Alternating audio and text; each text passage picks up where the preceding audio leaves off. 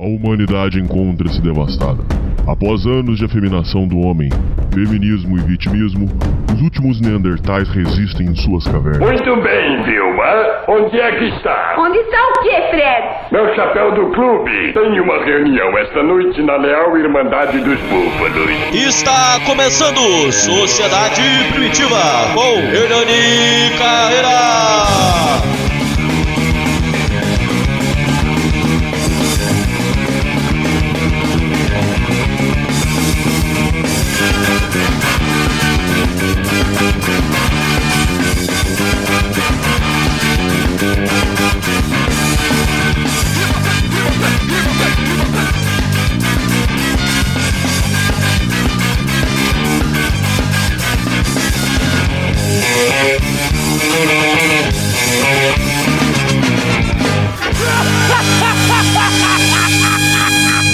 Salve, confraria! Hoje nós estamos para mais um Histórias de Ingratidão.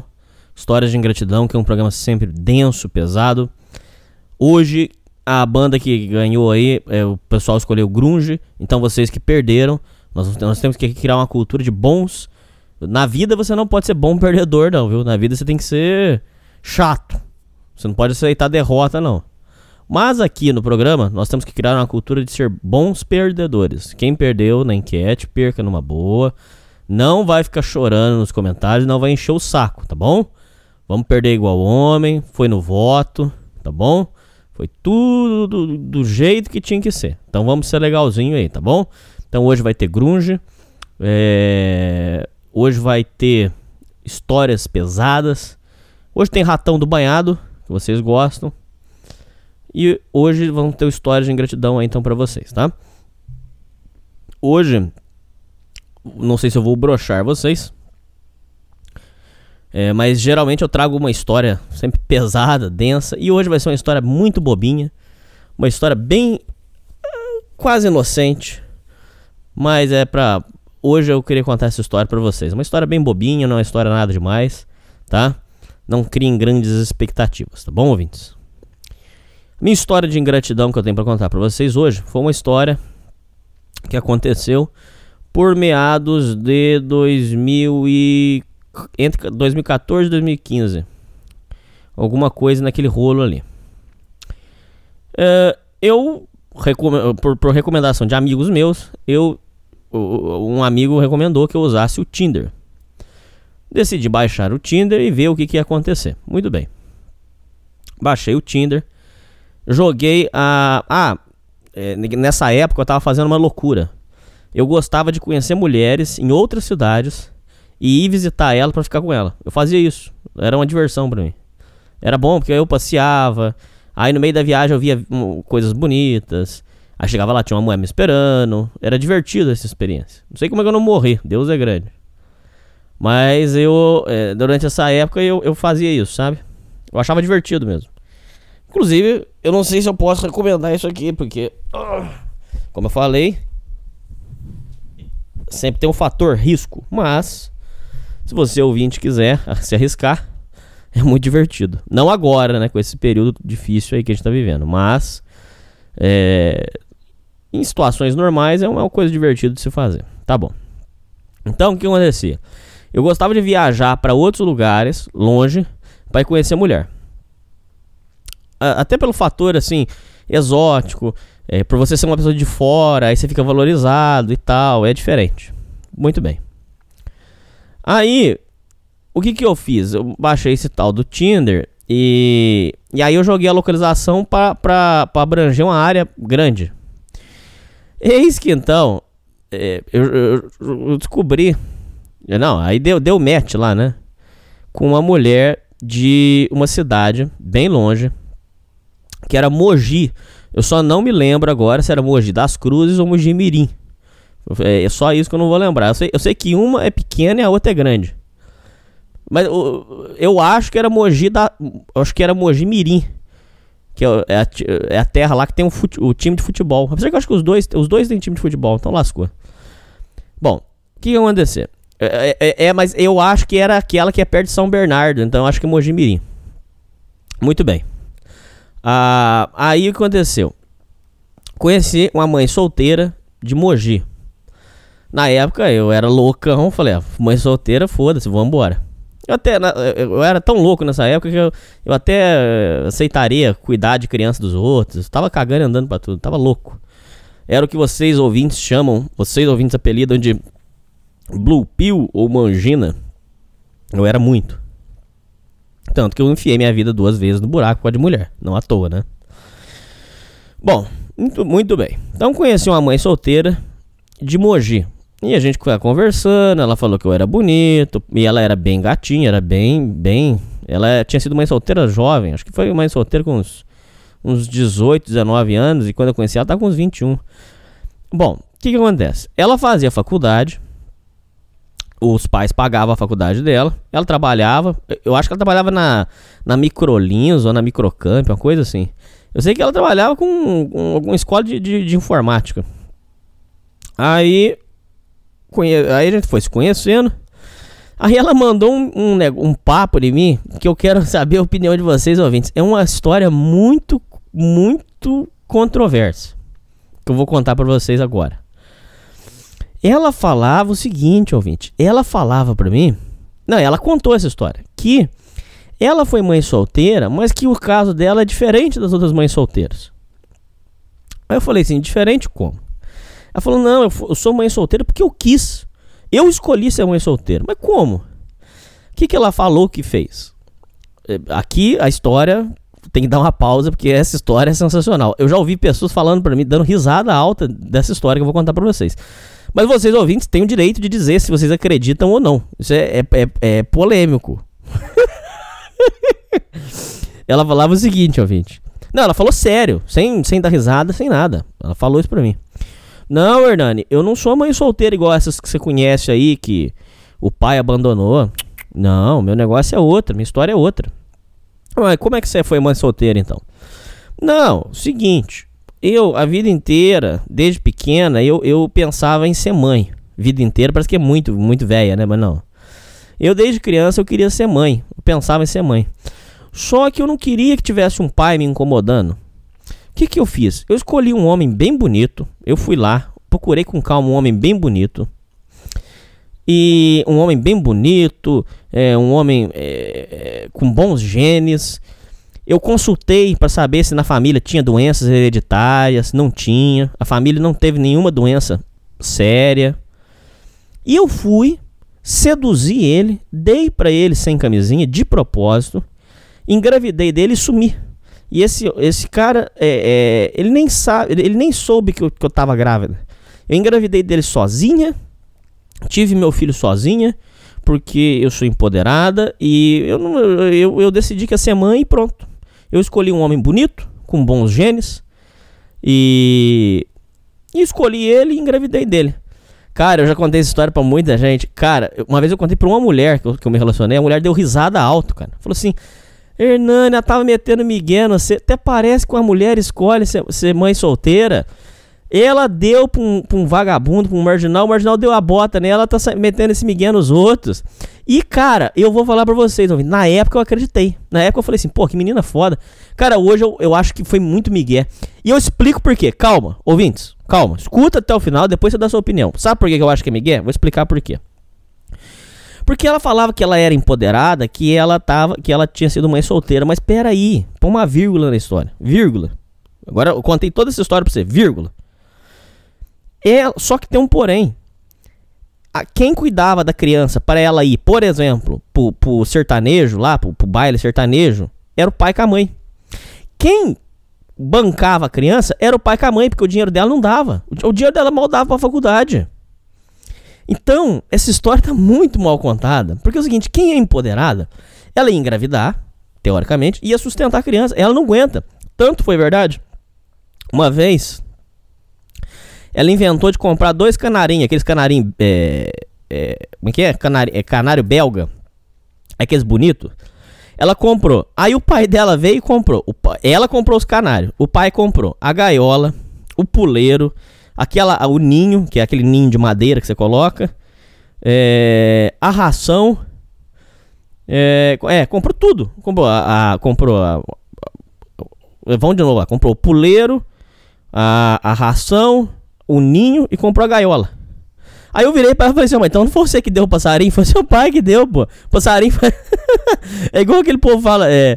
O, o, como é que é? O molho só é mais caro que o peixe. você deu os passarinhos, o pai deu tudo, pô. Mas aí, na época eu acreditei nesse Miguel. Ela falou assim: não, eu não, eu não preciso de homem para nada na minha vida. É, eu.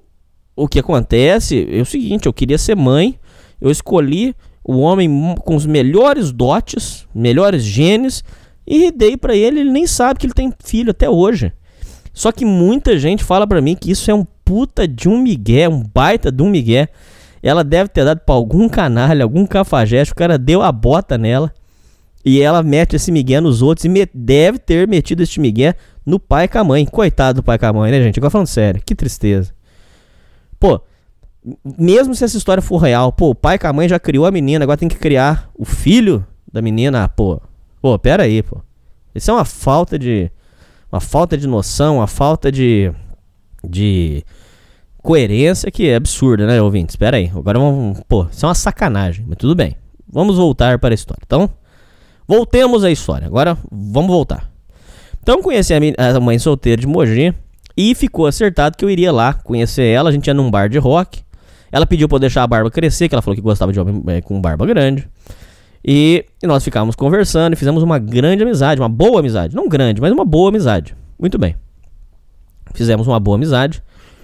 E conversávamos todo dia, conversamos sobre várias histórias. Ela contava sobre as experiências dela. É... Mas tudo sem compromisso. Tanto da minha parte quanto da dela. Não tinha compromisso nenhum. Compromisso era ficar junto, assim. Ficar de, de você entendeu. Chinela. Muito bem. Aí os dias foram se passando e a gente combinando de se encontrar. Só que na época eu tava desempregado e tava passando muito aperto. E aí eu não tava com grana pra ir, porque pra, pra ir pra, pra, pra, visitar a mulher, você tem que ir com grana pra você bancar tudo, né? Depois bancar um motel, papapá, papapá. Então, eu tava sem grana, tava enrolando ela. Aí, o que aconteceu, ouvintes? de um tempo. Aí foi passando. Aí eu fui virando amigo dela. Fui conversando com os amigos dela. Fui, fui fazendo parte né, da, da, do cotidiano lá. Todo dia ela conversava comigo. E aí. Durante um período, ela pegou e falou assim pra mim. Uma vez ela pegou e falou assim pra mim: Olha, Hernani, eu não sei até quando eu vou te esperar, não. Porque eu tô achando que eu vou namorar em breve. Falei: Como assim? Não, Hernani, é que tem um cara na minha faculdade, ela falando, escuta só. Tem um cara na minha faculdade que ele, ele, ele inclusive fica de lição para vocês ouvintes, isso que, ele, que eu vou contar agora. É, tem um cara na minha faculdade que vende trufas na faculdade. Ele, ele paga a faculdade dele com trufa, que ele, as trufas que ele vende na faculdade. Então, ouvintes, é, não sei se servir de lição para alguém aí, se vender trufa na faculdade, vender sanduíche também, eu sei que dá dinheiro.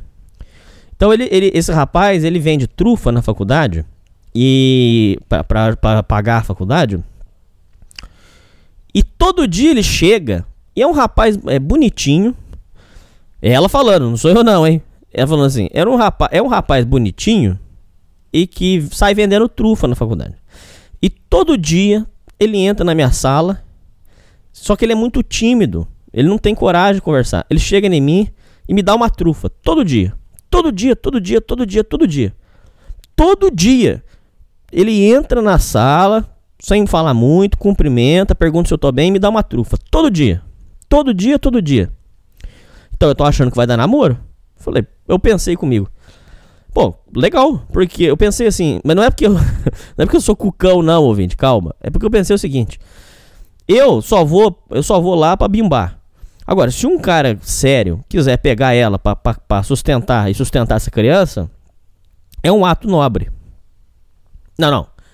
É, azar dele, mas se ele achar que tá bom. Não, não, não é que é azar dele, desculpa. É que eu não, que, eu não quero, eu não quero suar arrogante. Eu vou, vou tentar dizer de uma outra forma. Eu não, eu não pegaria, mas se para ele tá bom, ótimo, seja feliz. É isso, ok? Legal. Então é então eu, eu, eu, eu, falei, eu pensei assim comigo, ó. Bom, se ele quer pegar o BO pra ele, show de bola, manda bala. Até eu acho que eu até peguei e falei assim pra uma coisa mais ou menos assim, não, se der certo aí tá, Beleza, você só me avisa aqui, tá tudo certo. Legal. Aí ficamos um tempo sem se falar, papapá. Aí depois de um tempo ela vem me chamando de novo. Eu lembro certinho dessa história. Dessa parte aqui. Ela veio me chamando e falou assim: Hernani, não sei o que, que eu faço mais. Eu falei: por quê? Porque esse rapaz da trufa que eu te falei, a coisa não vai para frente. Eu falei: por que não? Porque ele é muito tímido. Eu acho que ele tem alguma fobia social, ele tem algum problema.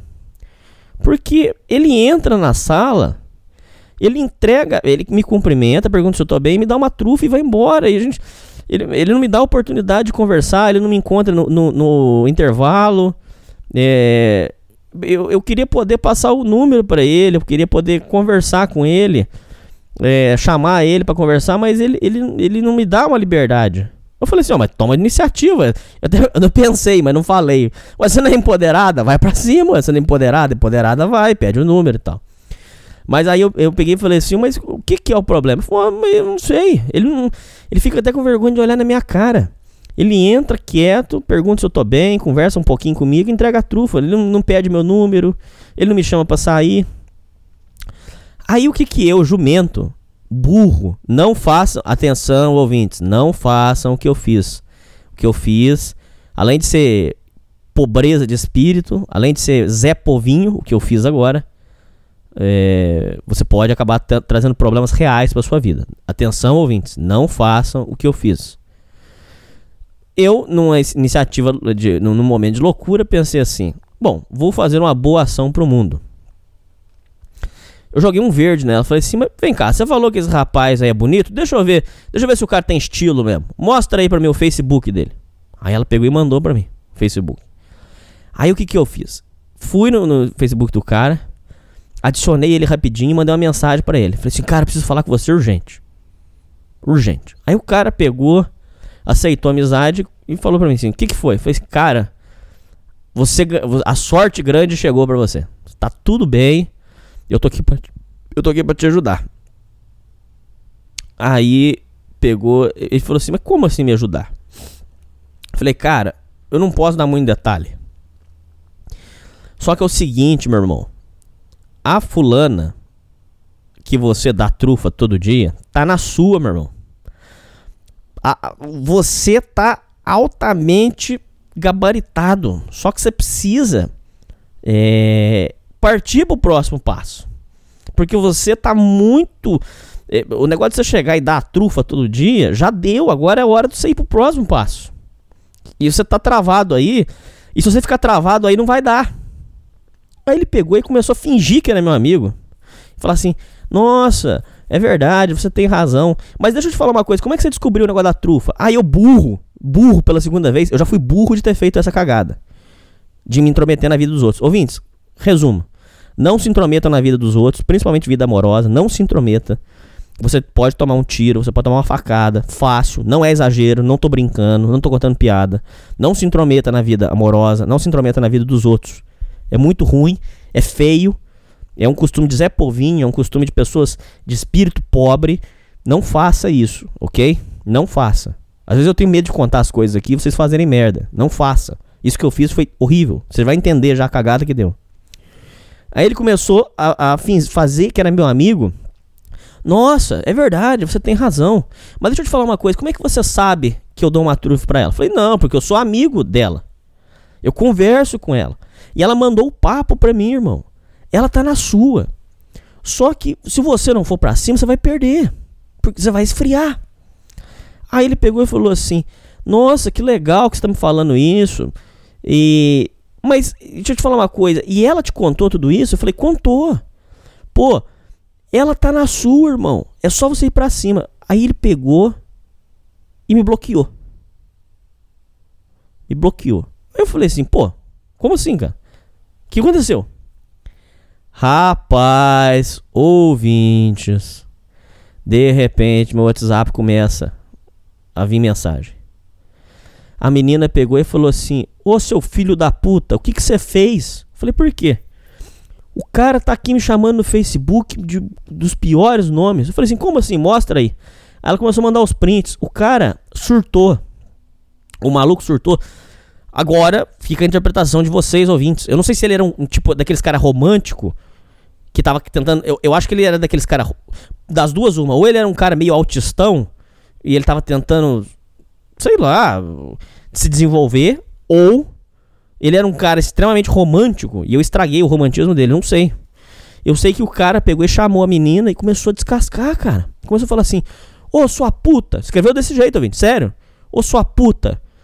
Eu te trato bem, eu te, eu, eu, eu te dava essa trufa todo dia para você ficar espalhando na internet pros outros, pra vagabundo, que. que o, o que, que a gente. Tá, que eu, que eu tô querendo te conhecer. Que intimidade, que moral você tem, que liberdade que eu te dei para você falar da minha vida pros outros. Você é uma puta, você é uma imunda. Você não tinha o direito de espalhar é, o, o, o, o, que eu estava sentindo por você pelos outros, pros outros. Eu não te dei essa liberdade, eu não te dei essa intimidade. Eu não te dei, eu, eu nunca, eu nunca, é, eu, eu, te dava essa trufa, mas era com, com carinho.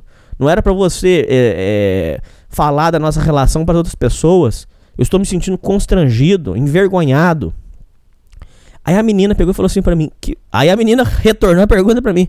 Eu nunca te dei, aí a menina falando para mim, eu nunca te dei liberdade para você se intrometer na minha vida. É, olha o que, que você fez. Agora, como é que eu vou olhar esse menino segunda-feira? Eu, eu, que, como que você faz um negócio desse com, com, com, os outros? Você não tem responsabilidade. Agora, como é que eu vou fazer para voltar para a faculdade e ver esse menino? Olha o que, que esse, esse menino tá escrevendo para mim.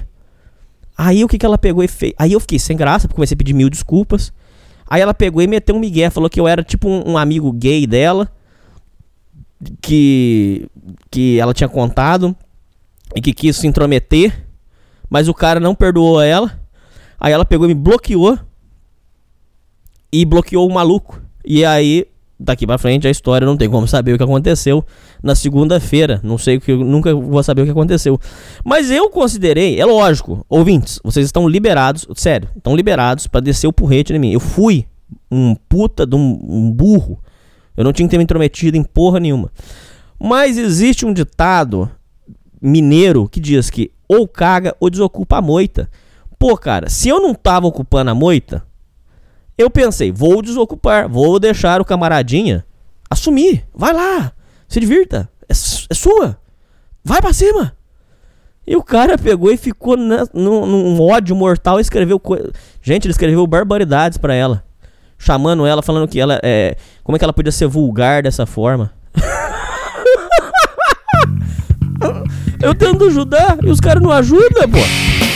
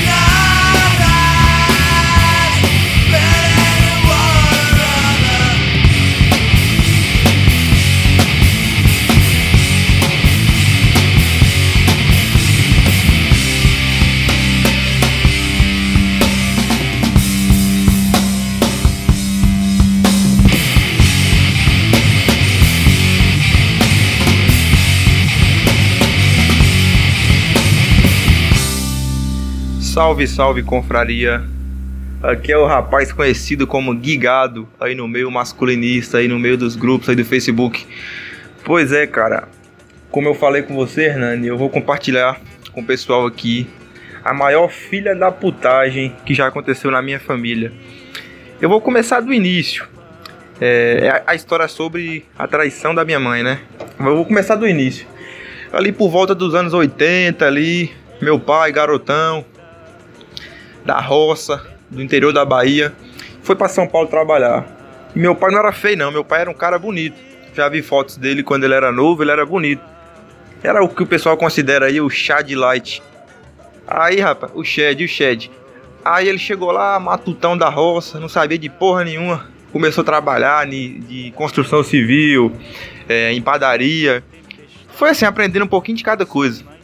Aí, a minha mãe também tinha ido daqui da Bahia trabalhar lá em São Paulo. Ela trabalhava em, fazendo faxina, essas porra, essas coisas. Aí, cara, eu me esqueci que o nome da cidade que eles moraram lá, em, São Paulo. Eu sei que tinha um campo de futebol que o pessoal ia domingo assistir o jogo. Aí minha mãe foi meu pai foi. Eles se viram lá. Um se, um se interessou pelo outro. Eles for, pegaram até o mesmo ônibus. Aí meu pai chegou junto, começou a conversar. Ela pagou pau, né? Porque meu pai era bonito. Aí ela deu o número de telefone lá da casa que ela, que ela trabalhava e morava para ele. Aí ele pegou e ligou. É, meu pai conta que ela falou: Nossa, eu pensei que você nem ia me ligar.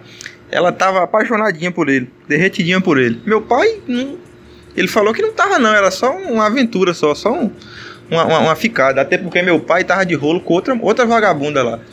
Essa era vagabunda mesmo. Ela chegou ao ponto de colocar cachorro bravo na, no portão de casa quando meu pai ia para lá para não deixar meu pai sair. Quando que ela era muito ciumenta. Até que meu pai conseguiu se livrar dessa vagabunda aí e ficou com a minha mãe. Aí, né, meu pai tava lá pegando minha mãe, pá. Aí minha mãe contou para ele que não era mais virgem. E naquela época tinha esse negócio de, de virgindade, o pessoal prezava muito por isso, né? Ninguém queria casar com uma mulher que não era virgem. Aí meu pai bobão, na hora assim, ele não falou nada não. Até porque ele não tava querendo casar com ela, só tava pegando. Aí minha mãe é, chorava, meu pai disse que ela chorava falando assim, eu, eu gosto muito de você, ainda que você não quiser casar comigo, eu quero um filho seu, eu quero muito um filho seu. Por isso que hoje em dia, Red Pilada, eu acho que a primeira gravidez dela foi totalmente proposital. Ela engravidou de propósito para segurar meu pai. Aí, mano, essa mulher engravidou. Olha só para você ver a honestidade do meu pai, os princípios do meu pai. Todo mundo dava conselho para ele não assumir. Todo mundo falava: "Você tá doido, rapaz? Você com meu pai tinha 20 anos na época. Você com 20 anos de idade vai assumir mulher aonde, rapaz? Você tá maluco? Larga essa porra pra lá, rapaz. Larga essa porra pra lá, meu pai. Não, eu sou homem. Eu aprendi que tem que assumir. Eu vou assumir meu BO. Não vou abandonar a mulher, não. Aí pronto, eles foram morar junto, em casa alugada, né? Meu pai trabalhando em padaria. Ela fazendo as faxininhas. Aí meu pai mandou ela sair do trabalho. Falou: Não, você tá grávida, você não, não, não pode trabalhar, não. Cara, e pra acabar de fuder com tudo, ela, a mulher engravidou de gêmeos. Agora você imagina aí. O, o cara pobre, subempregado, morando de aluguel em São Paulo. Ter filhos gêmeos, véio, com 20 anos de idade. Pensa aí, velho. Mas beleza. Meu pai falou: Não, eu vou assumir isso aqui porque eu sou homem, homem que é homem assume. Aí ele assumiu. Minha mãe ganhou o neném. Meu pai se fudendo trabalhando, se fudendo, se fudendo trabalhando, trabalhando, trabalhando, pagando aluguel. Passava necessidade, porque aluguel caro, então fralda, essas paradas assim, tudo cara, velho, tudo cara. Aí depois que os gêmeos estavam grandinhos, ela engravidou de novo, do segundo. Na, nós somos quatro, somos quatro irmãos. Aí, velho, é, engravidou do segundo, pá, teve o segundo. Aí meu pai falou que ele não tava mais conseguindo pagar aluguel. Tava passando uma dificuldade desgraçada. Tanto é que ele saiu de lá devendo. Ele teve que deixar as coisas tudo na casa com pagamento do aluguel, televisão, as coisas. Era tudo porcaria, mas teve que deixar lá. Aí eles decidiram voltar para Bahia, só que aqui também eles não tinham lugar próprio para ficar.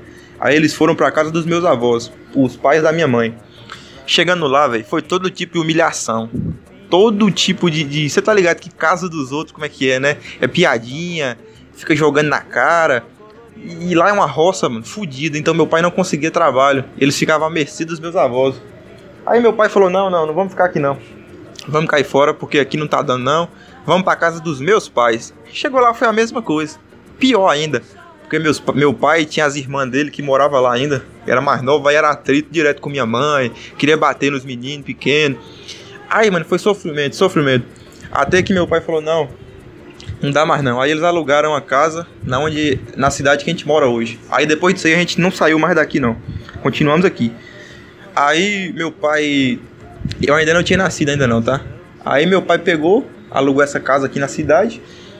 Aí ele teve que ir para São Paulo, porque ele não tava conseguindo emprego aqui, porque antigamente aqui as coisas eram diferentes. Hoje em dia não, hoje em dia o cara arruma subemprego, essas coisas, mas naquele tempo não. Aí ele voltou para São Paulo. Olha só, ele ficou um ano trabalhando lá e, e ele deixou a família aqui. Ele mandava o salário dele todinho para minha mãe. 99% do salário ele mandava, porque ele morava no serviço, ele dormia no chão em cima de papelão. Era na padaria que ele trabalhava. Aí, cara, ele mandava tudo pra ela, mandava tudo, não deixou nós à mercê, não. Aí, ele ficou um ano lá, até que ele recebeu uma proposta de emprego aqui. Minha mãe, conversando com as pessoas, e arrumou, ele voltou e começou a trabalhar. Eu, se eu não me engano, era em padaria também. Aí, cara, ele começou a trabalhar e pagava aluguel, pá, de boa. De boa, entre aspas, era um sofrimento. Até que minha mãe engravidou de mim, o quarto filho. Aí meu pai pegou e conseguiu arrumar um trabalhozinho um pouco mais instável em outro bairro. Era pra, era pra, era pra um velho, um coroa, que ele tinha uma pizzaria, porém o coroa era cadeirante. Meu pai ia ter que cuidar do cadeirante e trabalhar na pizzaria. Meu pai encarou. Aí tinha, tinha uma casa lá, o cara falou: Não, vocês podem morar aí com sua família aí, não precisa pagar nada não. Você trabalha aqui pra mim, cuida de mim. Quando eu precisar ir na cidade, você vai empurrando a cadeira pra mim. É só isso. Mas o cara arrancou o couro do meu pai. Meu pai era o faz tudo ali, velho. Era o faz tudo ali. Aí eu, o bebê guigado, foi crescendo, foi desenvolvendo. E aí foi. Aí eu fui vendo, começando a perceber o mundo à minha volta, né? Eu percebi que meu pai era um cara extremamente honesto, um cara correto, um cara que ele é um homem. Eu posso dizer, ele é um homem. Ele me ensinou princípios que eu vou guardar para minha vida inteira. Ele é, eu acho que o cara mais honesto que eu conheço. Aqui no bairro, todo mundo vende fiado para ele. Todo mundo. Se eu chegar em algum mercado e acontecer alguma coisa e eu não tiver o dinheiro, o cara fala: Não, pode levar, você é filho de fulano de lá, pode comprar, depois você traz, não tem problema não. Inclusive, esses dias aí eu fui passar o cartão no mercado, não passou. O cara, que isso, cara? Depois você traz, não, não, não tem nada a ver não. Vocês é gente honesta, gente direita. Pra você ver, o meu pai é um cara nota 10, não abandonou a família, não abandonou minha mãe. Olha só tudo que ele fez por ela. E, e para não dizer que ele era um mau marido, ele cuidava dela. Ele era levava comida na cama, essas coisas. Agora não tinha como fazer mais pela pobreza, né, velho? Não tinha como estar tá passeando direto, tá indo em pizzaria direto com ela, assistir filme, essas coisas. Não tinha como, por causa da pobreza. O cara com quatro filhos, trabalhando, só ele trabalhava nessa época. Minha mãe começou a trabalhar muito depois.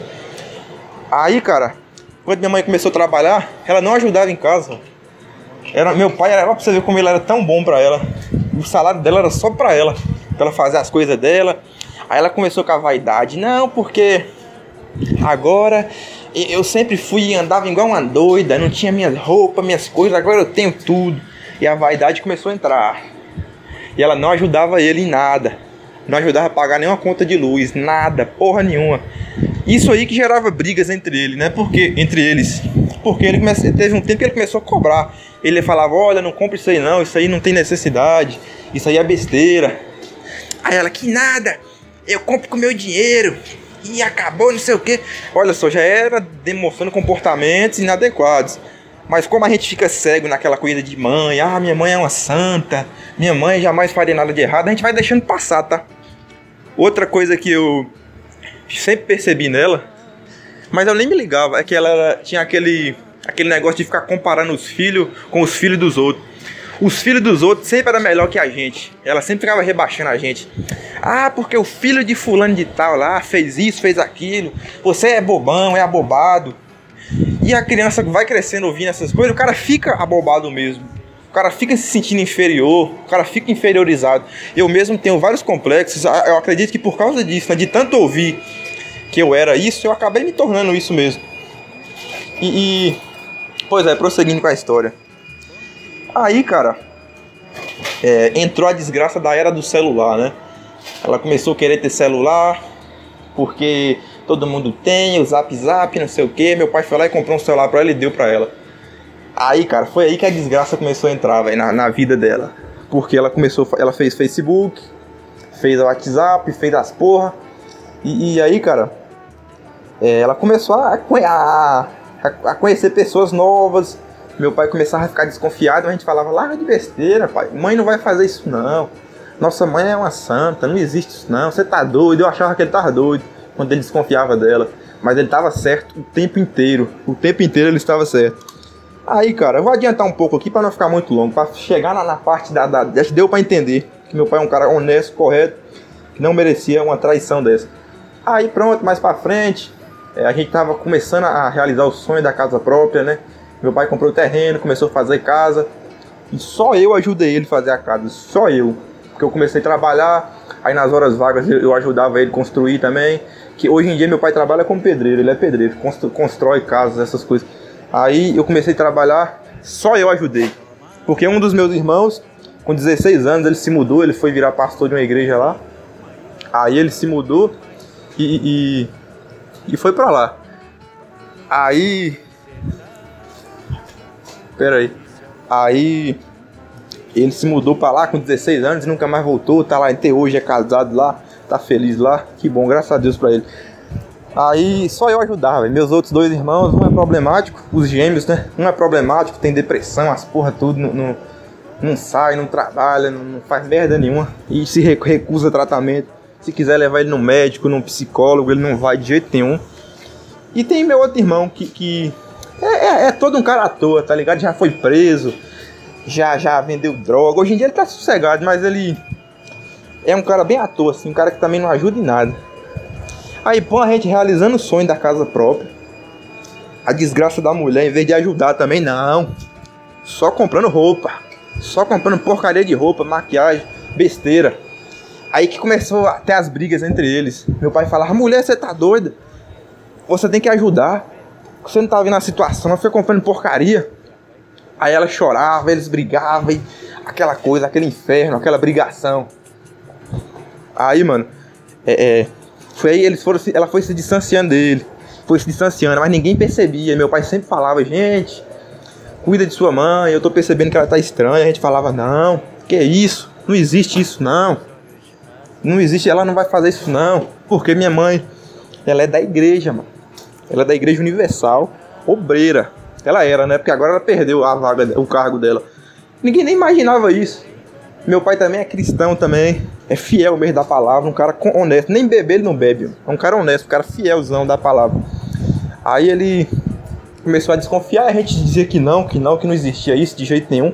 Até que no ano passado, é, em 2019, em novembro, eu não me esqueço, ela foi. Ela foi lá para um lugarzinho, um cantinho, de noite já. Meu pai falou: Que negócio é esse? Isso aí está estranho. Ele foi de fininho e ficou atrás, escutando. Aí ela falava bem assim: Alô, amor, por favor, me responde. Você não quer mais falar comigo? O que foi que eu te fiz para você não me responder mais? Eu te amo. Aí ele ficou assim: Que porra é essa? Aí ele entrou lá, mano, e, e questionou ela e falou: Que você vai falar quem era? Quem era que você tava falando aí? Aí ela ficou desconversando e que não era ninguém não, que ele tava doido, que ela não tava conversando com ninguém não, que ela tava conversando com a irmã dela no, no celular e não sei o que. Aí eu cheguei do trabalho bem nessa hora, era assim por volta de 10 e meia da noite. Aí eu cheguei, mano, e falei, o que que tá acontecendo aqui? Aí meu pai me contou. Aí eu falei, não, vamos acabar com isso aqui. É, me dá seu celular aí, deixa eu ver aí. Porque o celular dela, mano, tinha senha, ninguém tinha acesso. Olha só, mano. Todos os sinais de mulher traidora ela tinha, só que a gente não percebia. É, a gente fica cego naquele negócio de mãe. Ah, minha mãe é uma santa, minha mãe é isso, é aquilo.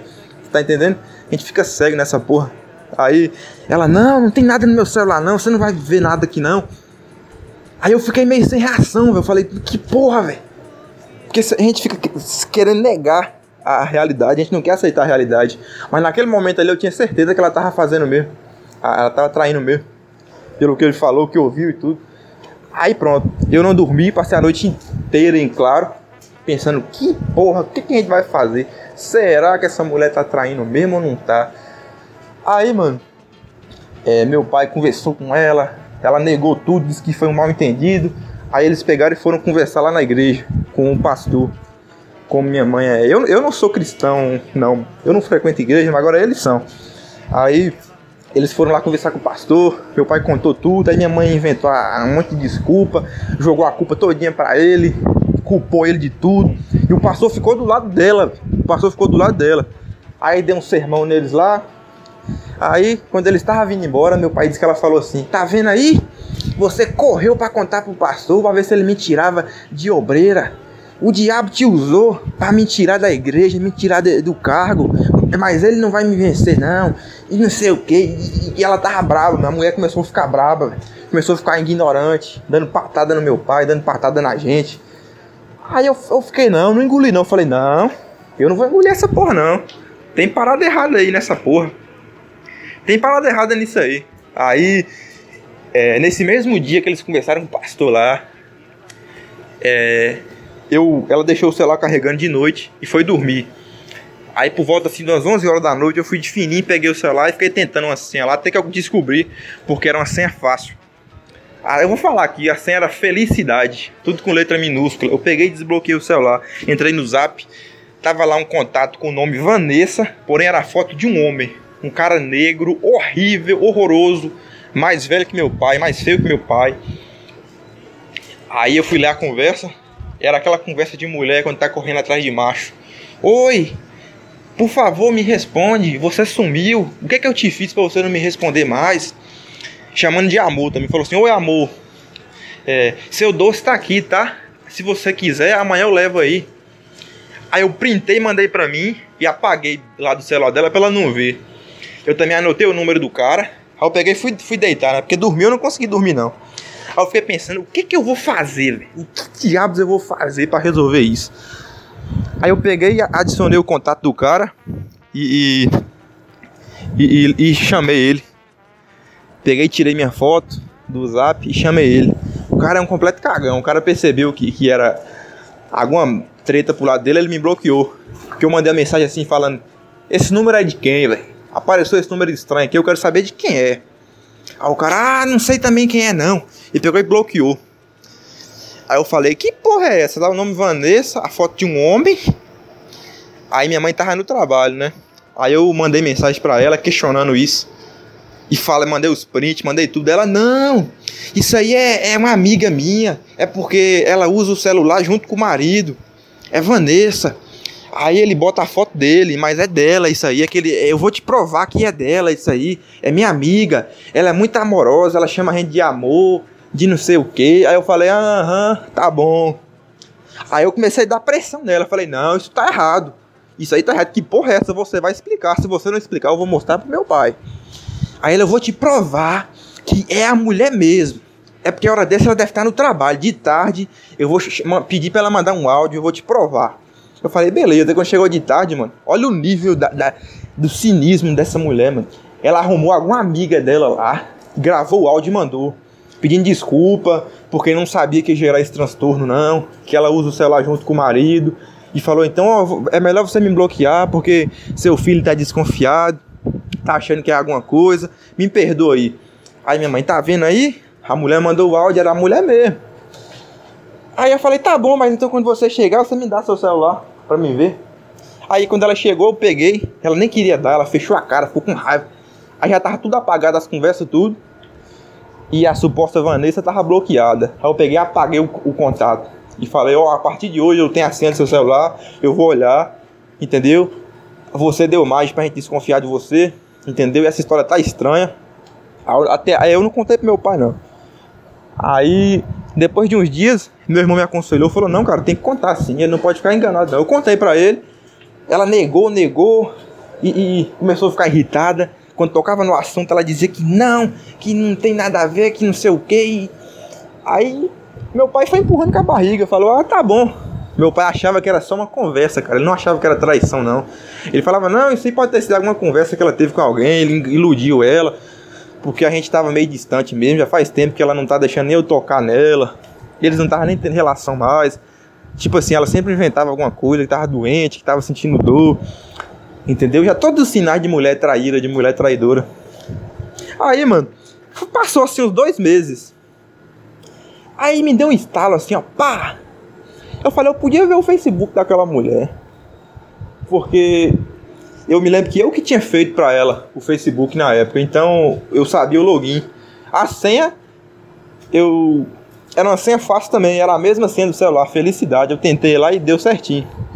Aí eu entrei, mano, e fui no Messenger. Mano, todo homem que chamava ela, ela respondia dando moral. Todo homem, todo homem. To...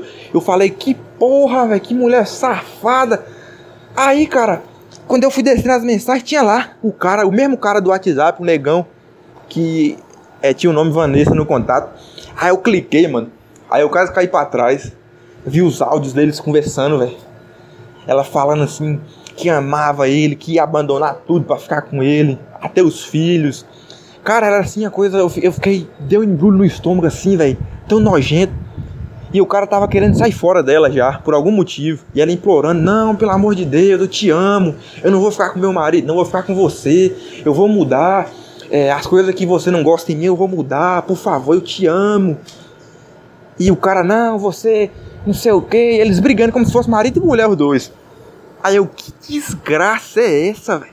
Aí eu peguei e usei o aplicativo de gravar a tela e gravei tudo, velho. Gravei tudo, toda a conversa Inclusive, um dos áudios ela chorava, falando: Eu me entreguei para você, eu confiei em você e você não tá mais querendo ficar comigo. Ah, tá, eu esqueci de um detalhe: o cara, já, o cara tinha ficado com outra mulher e ela descobriu, mano. O cara já tinha traído ela. Olha pra você ver como é que mulher é, é desgraçada, velho. Meu pai é um homem honesto, fiel, correto. Ela fez uma porra dessa com ele e um desgraçado desconhecido, vagabundo, já tinha traído ela. Ela tava dizendo que amava o cara, que ia ficar com o cara assim mesmo. Puta que pariu, me subiu uma fúria, velho. Eu falei, aquela desgraça não é minha mãe mais não, velho.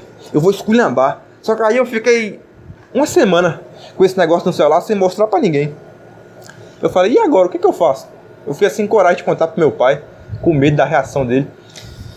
Aí eu peguei e liguei pro meu irmão, que mora fora, o que é pastor. Aí ele me aconselhou, falou, ó oh, cara, você tem que mostrar para ele sim, porque senão ele vai viver na ilusão. Como é que você não vai mostrar para ele? Você tem que mostrar. Ele é homem, ele tem que aguentar. E se não aguentar, não, ela tem, tem que mostrar. Aí eu mostrei pra ele. Aí ele ficou assim em choque. Não falou nada, ficou mudo.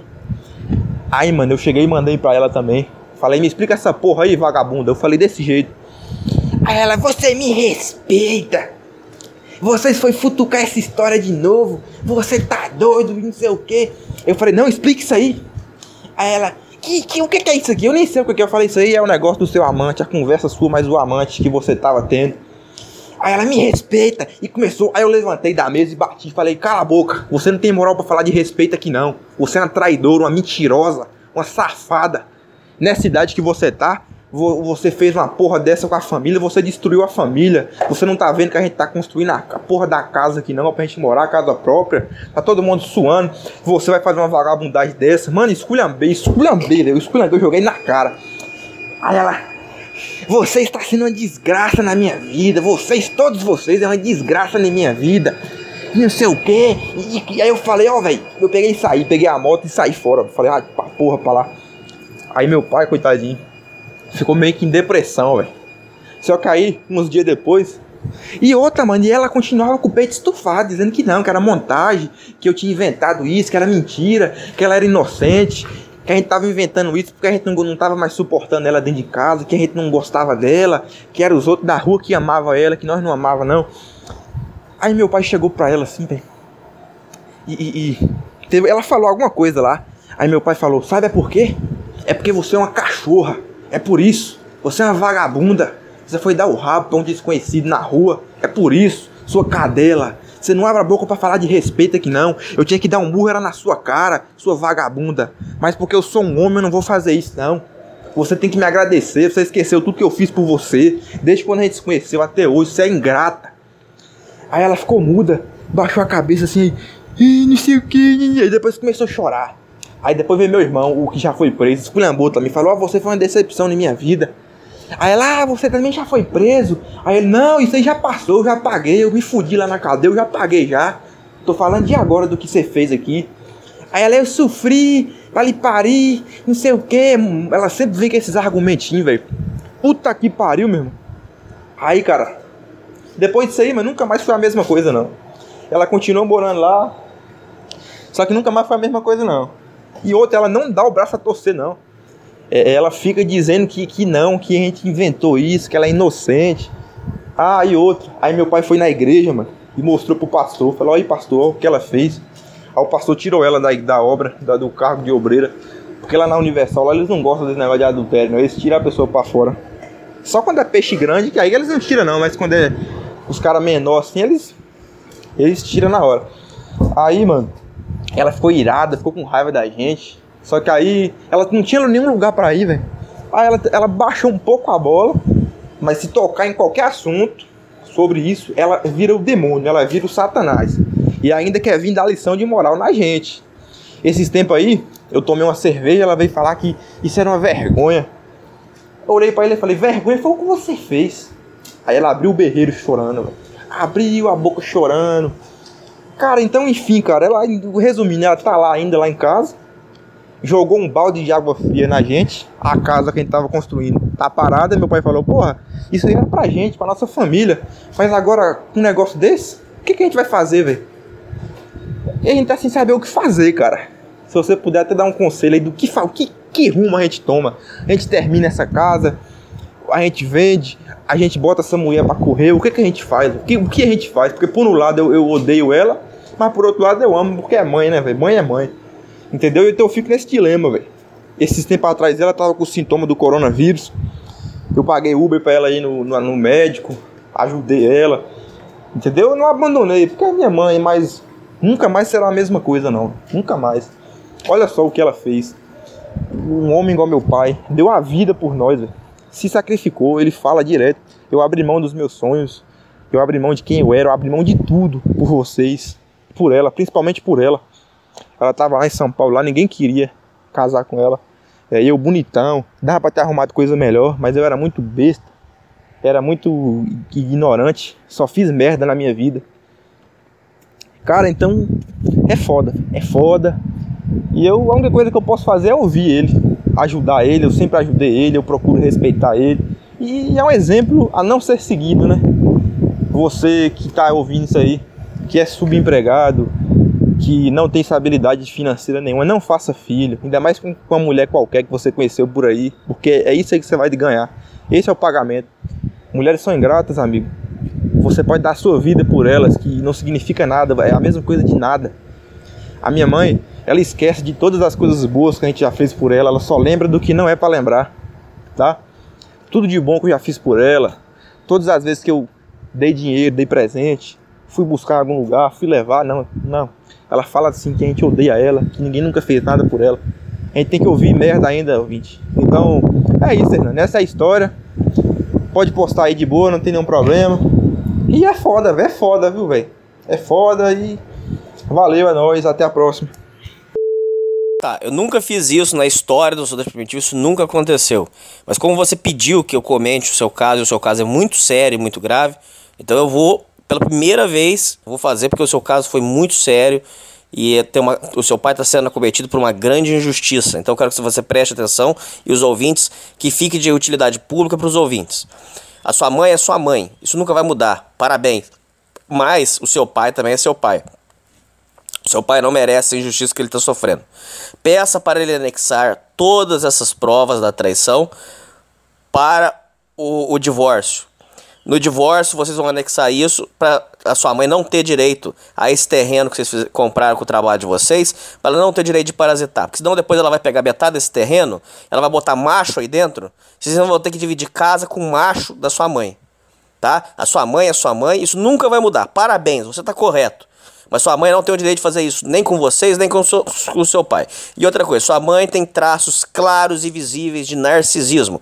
Narcisismo no, no, ao pé da letra. Ela acha que o mundo gira em torno dela. Ela acha que ela é a senhora da moralidade. A sua mãe acha que a opinião dela é a mais importante, que ela tem que é, pautar as opiniões de vocês e que ela é, é, tem o direito, por exemplo, de viver um caso de amor fora do seu pai. O seu pai não merece isso. A sua mãe, você tem que amar a sua mãe É, porque ela é sua mãe, parabéns, você tá certo, mas a sua mãe não tem o direito de cometer essa injustiça, essa sacanagem, essa sujeira com seu pai. Você providencie isso, é, vá, corra atrás, não deixe sua mãe enfiar macho em terreno. Outra coisa, esse terreno é para vocês no futuro. Se ela arrumar outro macho, depois o cara tem direito à metade do terreno. Você vai dar o maior ziquezira corra atrás, defenda o seu pai contra essa injustiça. Mãe é mãe, sua mãe não, não deixa sua mãe morrer na miséria. É, se precisar no futuro, se ela não tiver onde morar, vocês é, deixam uma casinha de fundo para ela lá no terreno, para não encher o saco. Mas acabou, tá? Você precisa separar as coisas. Mãe é mãe, tudo bem, parabéns. Mas o seu pai não merece essa injustiça. E você que mandou este áudio não merece essa injustiça que está sendo cometida contra você.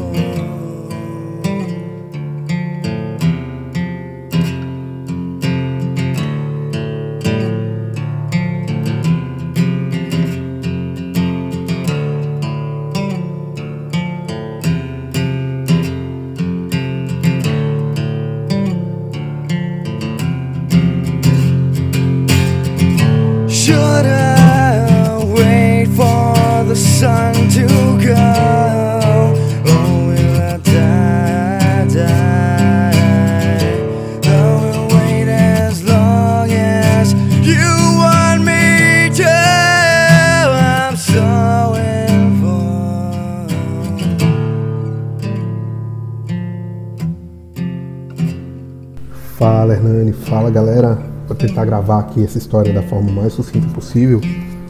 A história sobre dividir aluguel. Bom, eu mudei de cidade em julho de 2019. Na verdade, a ideia era passar um mês nessa outra cidade e voltar para onde eu morava. Só que a coisa acabou se estendendo, acabei fazendo um contrato com essa empresa que eu vim prestar serviço e acabei ficando. É, fiquei alguns meses hospedado né, na, na, casa do contratante, que na ocasião era meu amigo também. E a contra, contra gosto, né? Porque para mim eu me sentiria muito mais à vontade estando em um Airbnb ou em um hotel. Porque a gente sabe que no começo você é bem-vindo tal, mas passou um tempo a coisa começa a ficar chata, você começa a tirar um pouco da privacidade, né? Da pessoa. E ah, aconteceu que eu fiz uma viagem e depois dessa viagem eu voltei já buscando um local para alugar, né? Estava definido, tudo certo, que ficaria morando nessa cidade e tudo mais. Até então tinha um contrato com essa empresa que iria até, que era de seis meses, que iria até março do março de 2020. E enfim, eu desde o primeiro momento que eu cheguei, eu já vislumbrei com um colega lá do trabalho dividir o aluguel com ele. E a gente tinha uma relação muito, muito boa, assim, idade muito próxima, é, gosto musical parecido, os dois tocavam violão, né, os dois curtiam videogame, tinham lá seu trabalho, então a gente tinha muita concordância no tipo de, no tipo de parceria que seria legal para dividir uma, um aluguel, né? Só que o aluguel aqui na região ele é muito caro, muito caro mesmo, assim. Então, um bom apartamento no centro da cidade custa sempre acima de, sei lá, mil e, de 1.500, 2.000 reais. Isso um bom apartamento com ainda com condomínio, acaba ficando uma coisa bem, bem cara. Pois bem, então lá para novembro a gente é, ele estava morando em uma, em uma kitnet. Fiquei uns dias lá até a gente conseguir o local, tudo certo.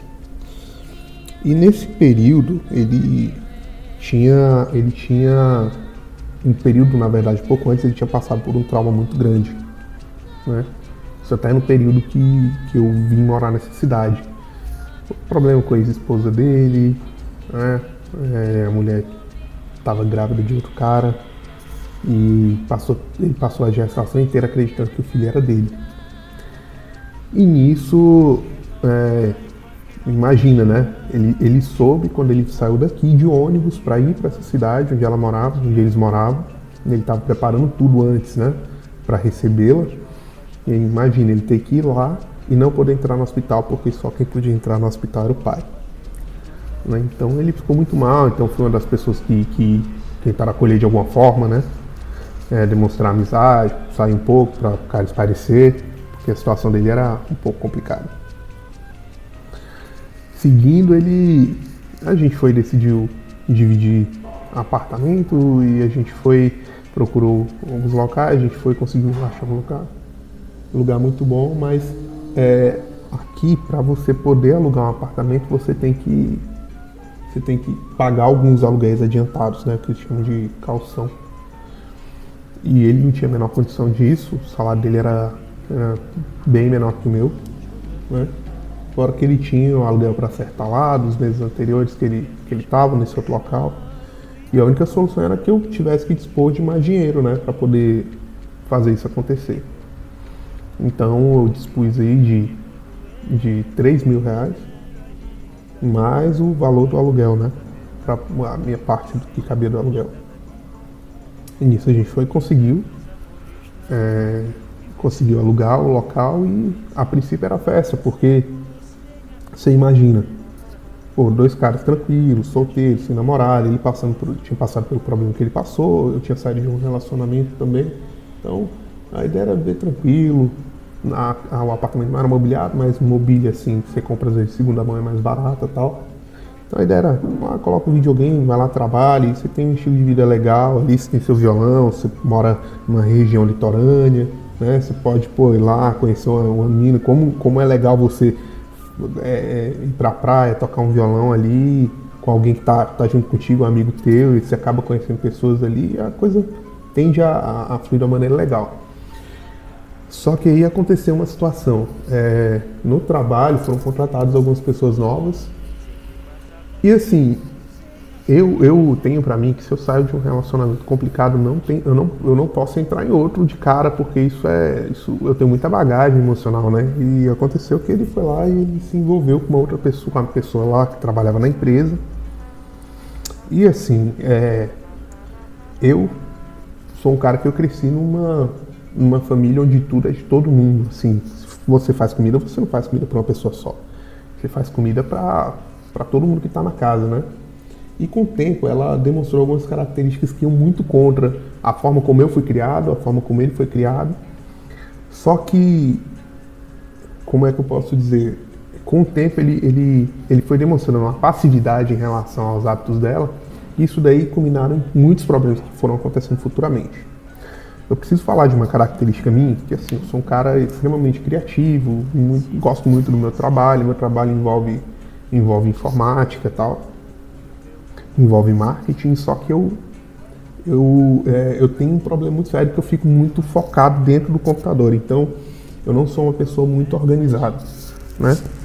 Mas eu, é, como meu trabalho me dá um retorno financeiro legal, assim, eu sempre fui predisposto a, sei lá, pagar uma faxina, entendeu? Eu nunca me isentei ou eximi é, de, dessa possibilidade, né? Então, bom, uh, no começo tava legal, assim, a namorada dele tem, tem algumas características legais, mas o lado ruim dela, é, pra mim, é uma coisa muito nociva. E isso começou a se manifestar já na empresa, né? É, às vezes tinha aquelas rachadinhas de lanche e, e teve uma vez que eu tava realmente sem grana. E aí ela foi, fez, levantou essa rachadinha lá para comprar lanche. Só pra você ver o, a, como, é que é, como é que é a pessoa. Na época eu não tinha, não, no dia não tinha dinheiro. Compraram um lanche lá e ela forçou o pessoal a lanchar sozinho. Quem não tinha feito parte daquilo não ia, não ia lanchar, né? Então achei aquilo de uma mesquinheza sem tamanho. E aí, enfim, a coisa foi ver, começou, essa mesquinheza começou a entrar dentro aqui de casa. De que forma? Eu comecei a me sentir um pouco sem liberdade. Eles entravam na, eles entravam para a cozinha, para cozinhar, por exemplo.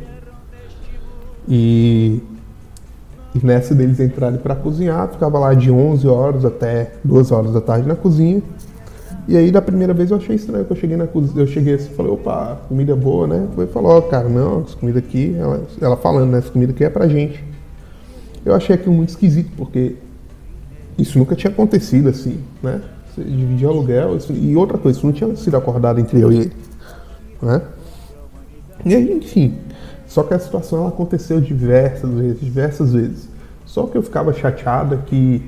Aí, eu, em algumas situações, eu comecei a colocar o pé, né? Falar, cara, se vocês querem fazer isso daí, faz o mais rápido possível, então eu pego a comida de vocês e vão pro quarto comer, né?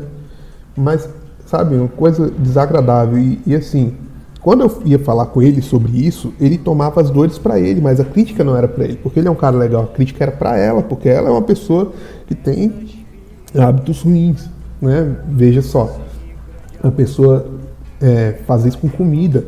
E não é o que eu estava precisando de comida, não é porque eu acho que comida é uma coisa sagrada, acho que comida não se nega, entendeu? É, e aí também, assim, eu, eu ia dispor de uma grana para mobiliar a casa, já perdi o interesse de fazer isso, né? Eles chegavam aqui, colocavam o colchão deles na sala, eu chegava, eles estavam deitados na sala, tirava toda a minha privacidade, eu não achava isso uma coisa muito legal, né? E aí, duas situações para mim foram meio que o cúmulo, né? Na verdade, duas situações para mim e uma situação para ele. Uma situação em que eu Cheguei em casa, ele estava doente, eu fui falar com ele, cara, como é que você tá? E ela tava, ele estava deitado no colo dela. Na verdade, tem três situações. Ele estava deitado no colo dela, eu falei, pô, cara, e como é que você tá? Ela foi mandou calar, fez assim, ó, psh, eu calar a boca, cara, dentro da minha própria casa. A situação nunca me desceu, isso daí pra mim já, já a coisa já começou a ficar ruim. É, outra situação que a minha conta, como era da outra cidade, eu não consegui, não estava conseguindo fazer transação muito grande na minha conta, nada assim, nem não conseguia receber nenhuma transferência acima de 2 mil. Eu precisava receber o dinheiro. E nisso eu pedi para ele receber na conta dele. Só que como o celular dele estava descarregado, eu acabei falando pelo celular dela com ele. E aí ele veio com papo de que não ia poder receber por causa de imposto de renda. E assim, eu ouvindo a voz dela falando na minha cabeça, entendeu? Que era ela que estava lá tentando moldar o cara para sacanear.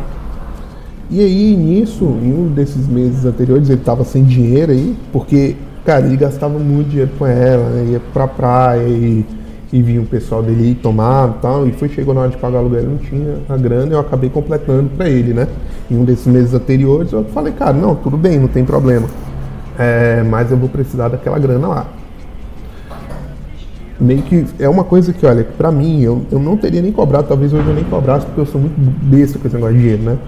Mas eu cobrei pra ele entender que a coisa, cara, não, assim, ninguém sacaneia de forma impune, né? Né? Ou então ninguém, sei lá, é, fecha as portas para alguém que chama de amigo, assim, dessa forma. Bom, a gente seguiu aí, ela, essa situação também foi ruim. Aí outra situação foi que eu cheguei em casa, é, eu tinha comprado uma, uma grelha dessa, tipo o George Foreman. E aí eu comprei também um, um azeite, eu tava querendo começar a comer de forma mais saudável, né? E aí eu coloquei, aí eu comprei esse azeite, custou uns, sei lá, uns 50 reais o azeite. E determinado dia eu cheguei em casa, esse azeite não estava mais em casa, não estava, na verdade estava vazia, né, a garrafa de azeite. É, nesse dia eu cheguei então, é, garrafa de azeite estava vazia, uma panela estava cheia, dando indício de que tinha sido usado para fritar batata. Ou, ou seja, é, a panela cheia de azeite para fritar batata. Eu achei isso um absurdo, né? E aí teve uma situação que eu trouxe uma, uma moça aqui para casa e aí tinha umas taças ali. Eu, eu, na verdade eu não sabia que essas taças eram dela. Fui peguei uma taça e acabou quebrando essa taça, né? E aí depois, enfim, coisa seguiu. É, era mais ou menos depois do período do carnaval. Eu trouxe um sobrinho meu para passar uns dias aqui e tal, para aproveitar o carnaval. E só que no final do ano, no final do ano, tinha um pessoal da família que era primo de um sobrinho meu que queria vir passar o queria vir passar o, o Réveillon. E eu barrei porque para mim é o seguinte, eu recebo minha família, tudo bem. Agora família de, de, de, família, eu não quero receber, né? O pessoal não é minha família, eu não vou, eu não, não tenho obrigação nenhuma de receber o pessoal e de, de, ficar fazendo sala. Eu pago um aluguel caro, se eles quiserem mim, eles sublocam aqui o espaço, né? Eles vão ter lá o veraneio deles, deles, ou então eles pagam Airbnb. Né? Eu recebo muito bem quem é da minha família, agora não tenho obrigação nenhuma de receber quem não tem nenhum vínculo parentesco né, comigo. É, e aí, enfim, se meu sobrinho receber, recebe qualquer irmão, qualquer pessoa, isso meio que tinha ficado ah, né? Só que aí ele falou que uma pessoa ia vir aqui. É, ou, na verdade, também recebo amigos, né? Já recebi amigos aqui. Ele falou que vinha uma pessoa passar uns dias aqui, mas eu fiquei pensando, mas quem é esse, esse cara? É, até porque a gente tinha recebido um colega de trabalho no mês de, no mês de janeiro. Esse, esse colega de trabalho ele pagou a gente dividiu o aluguel em três, então ele pagou a parte dele. Já esse cara que vinha era primo dela. Eu fui falei, cara, esse cara é, é convidado seu ou convidado dela? Porque o que, que eu tava sentindo? Eu tava sentindo que eu não tava dividindo aluguel com ele. Eu tava sentindo que eu tava dividindo aluguel com ela, porque eu não tinha mais privacidade dentro de casa. Né? E nisso daí, quando eu falei isso pra ele, falei, cara, eu não aceito que o cara venha assim sem pagar. E aí ele ficou muito chateado esse dia, coisa não foi legal, ele brigou e nesse dia ele decidiu que ele ia mudar. Né? Aí brigou com ela, brigou com ele, falaram umas coisas e tal. Ele foi falou que eu quebrei uma taça dela, aí que eu descobri que a taça era dela, né? E ficou nessa, né? Então a partir desse dia a coisa, cara, ficou assim insustentável. Já não, já a situação com ela já estava muito complicada, assim, eu já já me sentia mal com a presença dela. Então, por exemplo, aí entrou a pandemia, o isolamento social tal, aqui na cidade. E cara, toda vez que ela vinha no final de semana pra mim era uma merda. E aí começaram umas coisas assim, né? Tipo, é, aí já pra um lado mais infantil até. É, uma panela tava lá, ah não, foi ele que usou, então, é, então vai ficar aí. Só que às vezes ela usava a panela e ele não via que ela que tinha usado, aí ficava lá, falei, pô, mas essa panela foi ela que usou também, não vou lavar. No final, todas as panelas estavam sujas e ninguém lavava a panela de ninguém, entendeu? É, e aí, outras, aí aconteciam outras sacanagens pontuais tal. Até que, até que enfim, eles, até que ele arrumou um local aí, ele ia ficar mais um mês, acabou ficando com um mês a mais por causa da pandemia. E por fim saíram e veio minha situação de alívio, né? Bom, como se, se eu mudasse também, a gente ia poder pegar, ia ter, ter que pegar o dinheiro para poder para é, poder eu pegar minha parte do calção que eu investi e dar a parte dele. Mas como como eu queria continuar no local, eu acabei bancando aluguel integral, né? E lá no final, quando eu for pegar o negócio, eu, quando eu for pegar o valor, né? É, eu vou fazer o cálculo certinho para passar a parte dele aí, mas é, foi, foi, uma situação muito complicada, né? Então é, que é importante que você avalie bem com quem você vai dividir o aluguel, porque você não está dividindo o aluguel só com a pessoa, está dividindo o aluguel com as pessoas que essa pessoa se relaciona também, né? E eu acho que sim, eu acho que muitas vezes faltou gratidão da parte dele, né? Principalmente no momento em que eu precisei da conta dele para receber um dinheiro e isso dali se reverter em coisas pra gente também, né? Reverter em compra, várias vezes eu fiz compra aqui, é, ou eu água também, que a gente não tinha filtro, quantas vezes eu comprei água para colocar, entendeu? Ou então gás, que engraçado, eu não usava o forno, mas toda todo sábado, todo domingo eles usavam o forno, e o forno gasta muito gás. Né? Então eu troquei o gás duas vezes, uma vez já, já tinha tinha acabado, eu troquei, né? Porque tinha que continuar usando, não tinha que fazer. E assim que eles saíram, o gás acabou, eu tive que trocar de novo, né? Então, meio que isso. É, é situação muito chata. Eu espero que, que sirva de exemplo para que ninguém passe por esse tipo de coisa também. Valeu!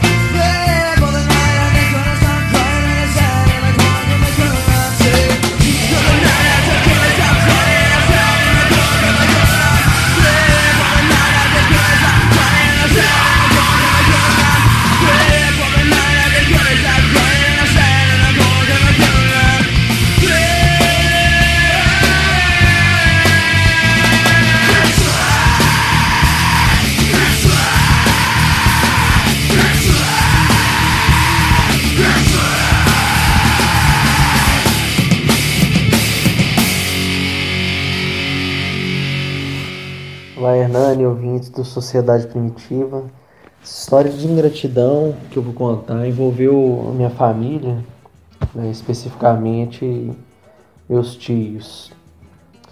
É, meus tios moravam na roça, né, eles sobreviviam ali da, daquilo que eles produziam, né, de, de leite, coisas da roça ali, que não, não era muita coisa. Eles têm três filhas. A mais velha foi morar com a minha avó na cidade quando, quando era adolescente. E ali ela fez o ensino médio, trabalhava, depois começou, começou a fazer faculdade, né? E minha avó morava num, num barracão bem pequeno, de um quarto só. Elas dormiam juntos, né? Na adolescência dela, ela era bem farrista, né? bebia muito, de encher a cara. Né? Em carnaval levava, levava gente lá pra, pra casa da minha avó. É, enfim. Depois ela fazia faculdade, né? E o pai dela ajudava com, com o que podia. O pai dela assim, não, não podia ajudar muito, então a maior parte ela trabalhava para pagar a faculdade, para se manter. Né? O pai dela ajudava com, com, com a van, né? que a, a faculdade era numa cidade vizinha, a gente, a gente morava no, no interior. Nessa época eu morava com a minha mãe ainda. E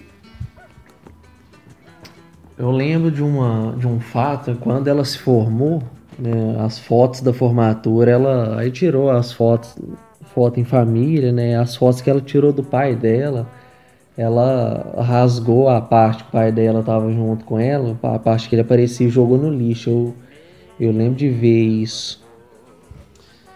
É, depois de um tempo eu eu mudei de cidade né, para estudar, eu não, não convivia tanto. Ela, essa prima minha também, que é a mais velha do, desse tio meu, é, passou num concurso, mudou de cidade. É, é, aí ela também afastou da família, né? Afastou da, da minha avó, inclusive, eu acho que Acho que ela foi, ela é muito ingrata com a minha avó, né? Que ela mal vai lá visitar, sendo que minha avó deu o suporte que ela que ela precisou, né? Quando quando estava fazendo faculdade, minha avó que mantinha, né? Ela ela não ajudava na, na despesa praticamente em nada. É, depois de um de um tempo, a isso, isso é, ela já tinha informado, né? Aí a filha do meio foi mudar, ela saiu da roça, né? Foi, não, saiu da casa da, dos meus tios e foi foi morar no, numa cidade para estudar, depois largou a faculdade, né? depois foi trabalhar, não parava em serviço nenhum, ficava um mês num, emprego, depois saía. Aí sempre é minha, minha tia e meu tio tendo que aguentar as pontas, né? Porque ela não. Ela não, não ficava em, em nenhum emprego, aí vivia passando, passando aperto, né? Uh, aí ela. Essa prima minha do meio, ela é muito problemática, depressiva, é, ela faz muita chantagem emocional, sempre fez com o meu, meu tio, com a minha tia até hoje, né? É, ameaça de que vai suicidar, é, trata minha tia muito mal. Então, assim, ela, fa ela faz da, da vida da minha tia um verdadeiro inferno. É sempre, sempre ficou pesando a cabeça da minha tia com, com esse negócio né, de que se não, se não fizesse aquilo que ela, que ela quer, ela ia, ela, ela ia fazer uma besteira, né? Então ela usava, é, ela usa da depressão, sempre usou é, aquilo para fazer chantagem com minha tia, né? com meu tio. Depois de um, de um tempo que ela já estava morando, morando na cidade, esse, esse tio meu é, foi diagnosticado com um tumor no cérebro. Um tumor devastador, gravíssimo. E rapidamente esse tumor foi evoluindo, né, foi perdendo os movimentos e, e os médicos desenganaram minha tia. Já falaram que, que não tinha jeito mesmo. É, durante um tempo, né, que ele estava muito ruim da doença, ele, ele ficou na casa da minha mãe. Minha mãe cedeu a casa para eles ficarem, porque eles moravam, eles moravam na roça, então tudo era mais difícil. Direto ele precisava precisava estar tá correndo com ele pro hospital, então ele estando na cidade era mais fácil, né, para chamar o SAMU, qualquer coisa que, que precisasse. É quem tem câncer, uma doença grave assim, vira e mexe, a pessoa piora, né, e tem que estar tá indo pro hospital. Então, no período que ele estava bastante ruim, ele ficou na casa da minha mãe, e, e inclusive no quarto. Né? Minha mãe e meu pai dormiam no outro quarto e, e, deixar, e deixaram minha tia e meu tio ficar no quarto deles.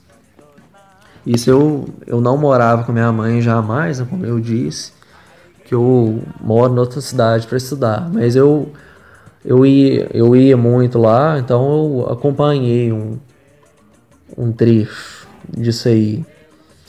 E a, essa prima minha mais velha, ela morava em outra cidade, então ela não ficava muito lá. E o, o auxílio que ela prestava era mais assim com um advogado, né, que mexer com processo para receber um remédio que era muito caro do governo. É, essas coisas mais burocráticas que ela ajudava. Quem cuidava dele mesmo era minha tia.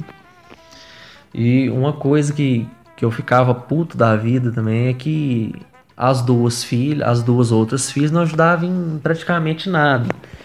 Né? A minha mãe não ficava muito em casa porque ela trabalha, então, assim, minha tia que tinha que fazer tudo. Elas não, não tinham iniciativa de fazer uma comida, de, de arrumar a casa, né? É, então, assim, minha tia ficou, ela abdicou totalmente da vida dela para cuidar do meu tio. E, ela, e teve, teve uma época que foi, foi preciso gente de fora da família, assim, até minha mãe, outro, outros tios meus, assim, oferecer para ir ficar com ele no hospital, né? Porque é só ela que ficava, ela já estava, assim, esgotada. É, ela já estava ficando doente, né, pro resto, pro resto. E as filhas, assim, não ajudavam em quase nada, assim, ia, ia no hospital só para visitar ele, olha lá, né, teve teve dia que minha mãe, minha mãe fazia comida, né, e, e fazia uma uma marmita para levar para minha tia e pedi essa a, a filha mais nova, essa prima minha para levar. Assim, pasme vocês, assim, ela, ela, ia com má vontade, hein? não ficava querendo não. Ficava o dia inteiro mexendo no celular, o dia inteiro à toa, e a mãe dela lá passando, minha tia lá passando sufoco meu tio, que não sei se vocês sabem, cuidar, de, cuidar de uma pessoa assim não é fácil. Que ele, ele precisava de gente, às vezes até carregar ele para andar, porque ele foi perdendo os movimentos das pernas. Então, às vezes tinha que carregar, às vezes você tinha que é, dar o ombro para ele poder andar escorando. Era muito difícil. Depois ele começou a, a variar das ideias, né? Porque tava, ele tava com um tumor no cérebro. Foi uma coisa muito triste. E, e dava para ver que elas não estavam nem aí. Ah, aqui, assim, ainda preocupava mais, era mais velho, mas é essa prima minha do meio, essa que, que faz chantagem dava pra ver que não tava nem aí. E, E ela, assim, ela é uma pessoa totalmente complicada, assim. Ela, ela mora num, num barracão, assim. Vi, vive uma, uma situação de merda. Ela acho que passa até fome, porque tem preguiça de fazer comida, só come porcaria, é, passa miojo, né, não faz uma, uma comida, é, bebe, é, farra a semana inteira, não tem, não tem dia para farra, é terça-feira, quarta-feira. E, e hoje em dia nem trabalha, nem, nem, traba, nem trabalha, nem estuda. Fica aí, fazendo, vivendo de, de cachaçada, né, com, com as amigas dela, é, enchendo o corpo de tatuagem, piercing, é, e, e, fazendo a vida da minha tia um inferno, né, ameaçando que vai suicidar, né, sempre, sempre foi essa merda aí. É, depois que ele deu uma, uma melhorada e ele, eles saíram da casa da minha mãe, que aí eles foram para uma casa que eles têm que é que é num, num distrito da, da cidade, né? Que não é, não é na roça, mas também não é na, na cidade. Aí ele deu uma melhorazinha, mas de vez em quando ele, dá, ele piorava e tinha que internar. Né? E, ia né, nessa toada aí. Depois ele ele acabou dando uma, uma piora e, e, veio, e veio a falecer. Isso isso um ano depois da doença, mais ou menos. E nesse ano, a minha tia cuidando dele, né? Aquela, aquele sofrimento todo. É, ele, ele morreu numa, numa terça-feira, né? Na, na sexta-feira, essa prima minha já foi cachaçar, já foi pra farra, né? Então toda aquela, aquela coisa que eu observava, que, ela, que elas não estavam nem aí, era se confirmou depois. Né? Não, né? não teve nenhum luto. O que eu fico mais puto é, é que eu, eu acompanhei isso, vi que ela não fazia porra nenhuma, não, não nem viveu um luto.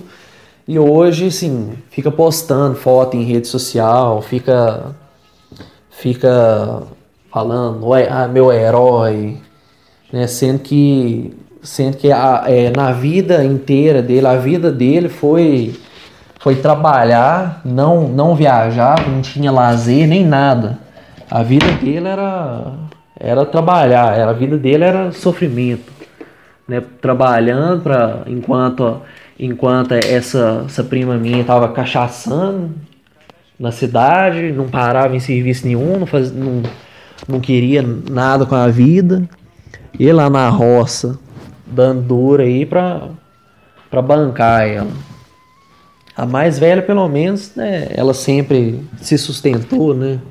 Mas essa, essa prima minha, que é a, a do meio, né, deles, ela sempre, sempre foi uma parasita, sempre, sempre maltratou e, e fez chantagem emocional dizendo, é, ameaçando suicídio.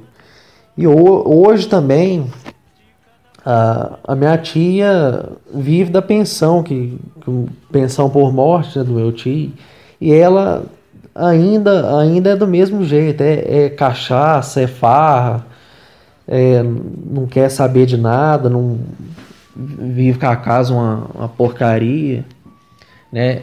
eu vejo que a minha tia, ela perdeu o brilho de viver. Você não vê minha tia sorrindo mais, assim, tá numa, numa festa de família, a minha tia não, não dá risada das piadas de ninguém. Ela parece que perdeu, perdeu a vontade de viver, né?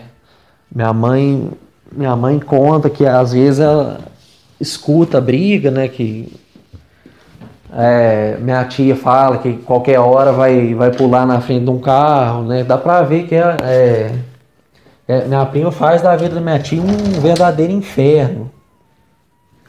Né? Rouba a paz dela, né? Tinha que, tinha que dar apoio, né? Elas se ajudar depois que meu tio morreu, mas não, aí que pesa mais, né? Aí quando você. Parece que enquanto você você tá com um fardo nas costas, a pessoa vai e te dá um chute no joelho em vez de, em vez de te ajudar. Então, essa aí que é a, a ingratidão da, da família, né? de, um, de um sofredor, um trabalhador que fez, sofreu para criar as filhas, né? morreu na merda, deixou uma, uma viúva aí e só recebeu ingratidão das filhas. E hoje é homenageado hipocritamente em redes sociais.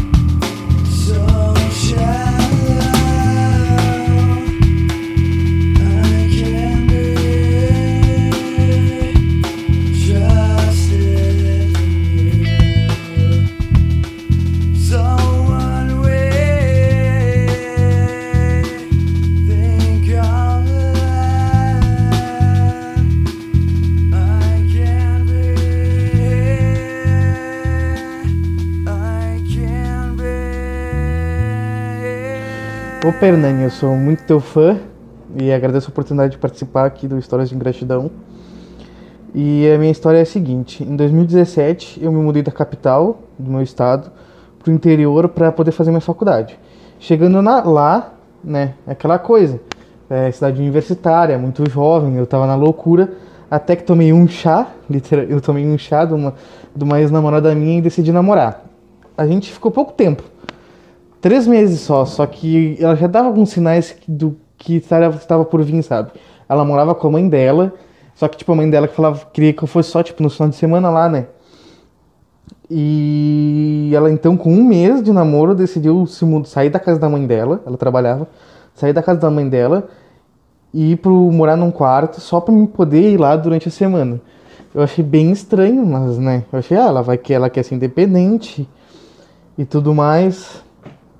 E ela era extremamente insegura e ela eu fazer uma cagada que depois eu fui depois mais para frente eu vou explicar o porquê de ser cagada que ela tomava remédio e nós transava sem camisinha. Mas enfim, com três meses eu comecei a perceber que ela era muito, ela estava muito ciumenta, me incomodava, ficava mandando áudio durante minha aula, é, no meio do trabalho dela, era uma coisa bem, bem complicada assim. Então eu decidi terminar. O que, que eu pensei? Eu não vou na casa dela, porque né, ela pode ficar muito mal sozinha e tal. Eu decidi marcar com ela num lugar público. Falei pra gente conversar e a gente terminar. Eu terminar, no caso. Mas. Mas, nossa, que cagada eu fiz, Hernani. Não, eu sentei com ela na praça, daí eu falei, ó, oh, não tá dando mais, eu não quero mais, não é isso que eu quero pra minha vida. E essa história toda. Cara, ela fez um fiasco, começou a chorar, se ajoelhou chorou no meio da, da praça, a praça, principal praça da cidade, fez um fiasco, falou que ia morrer, ligou pra mãe dela. Olha, só eu sei o que eu passei. Assim, um fiasco, fiasco, fiasco, fiasco. Mas daí eu, tá, o que, que eu fiz? Pô, eu ainda peguei ela, botei ela num ônibus pra ir pra casa.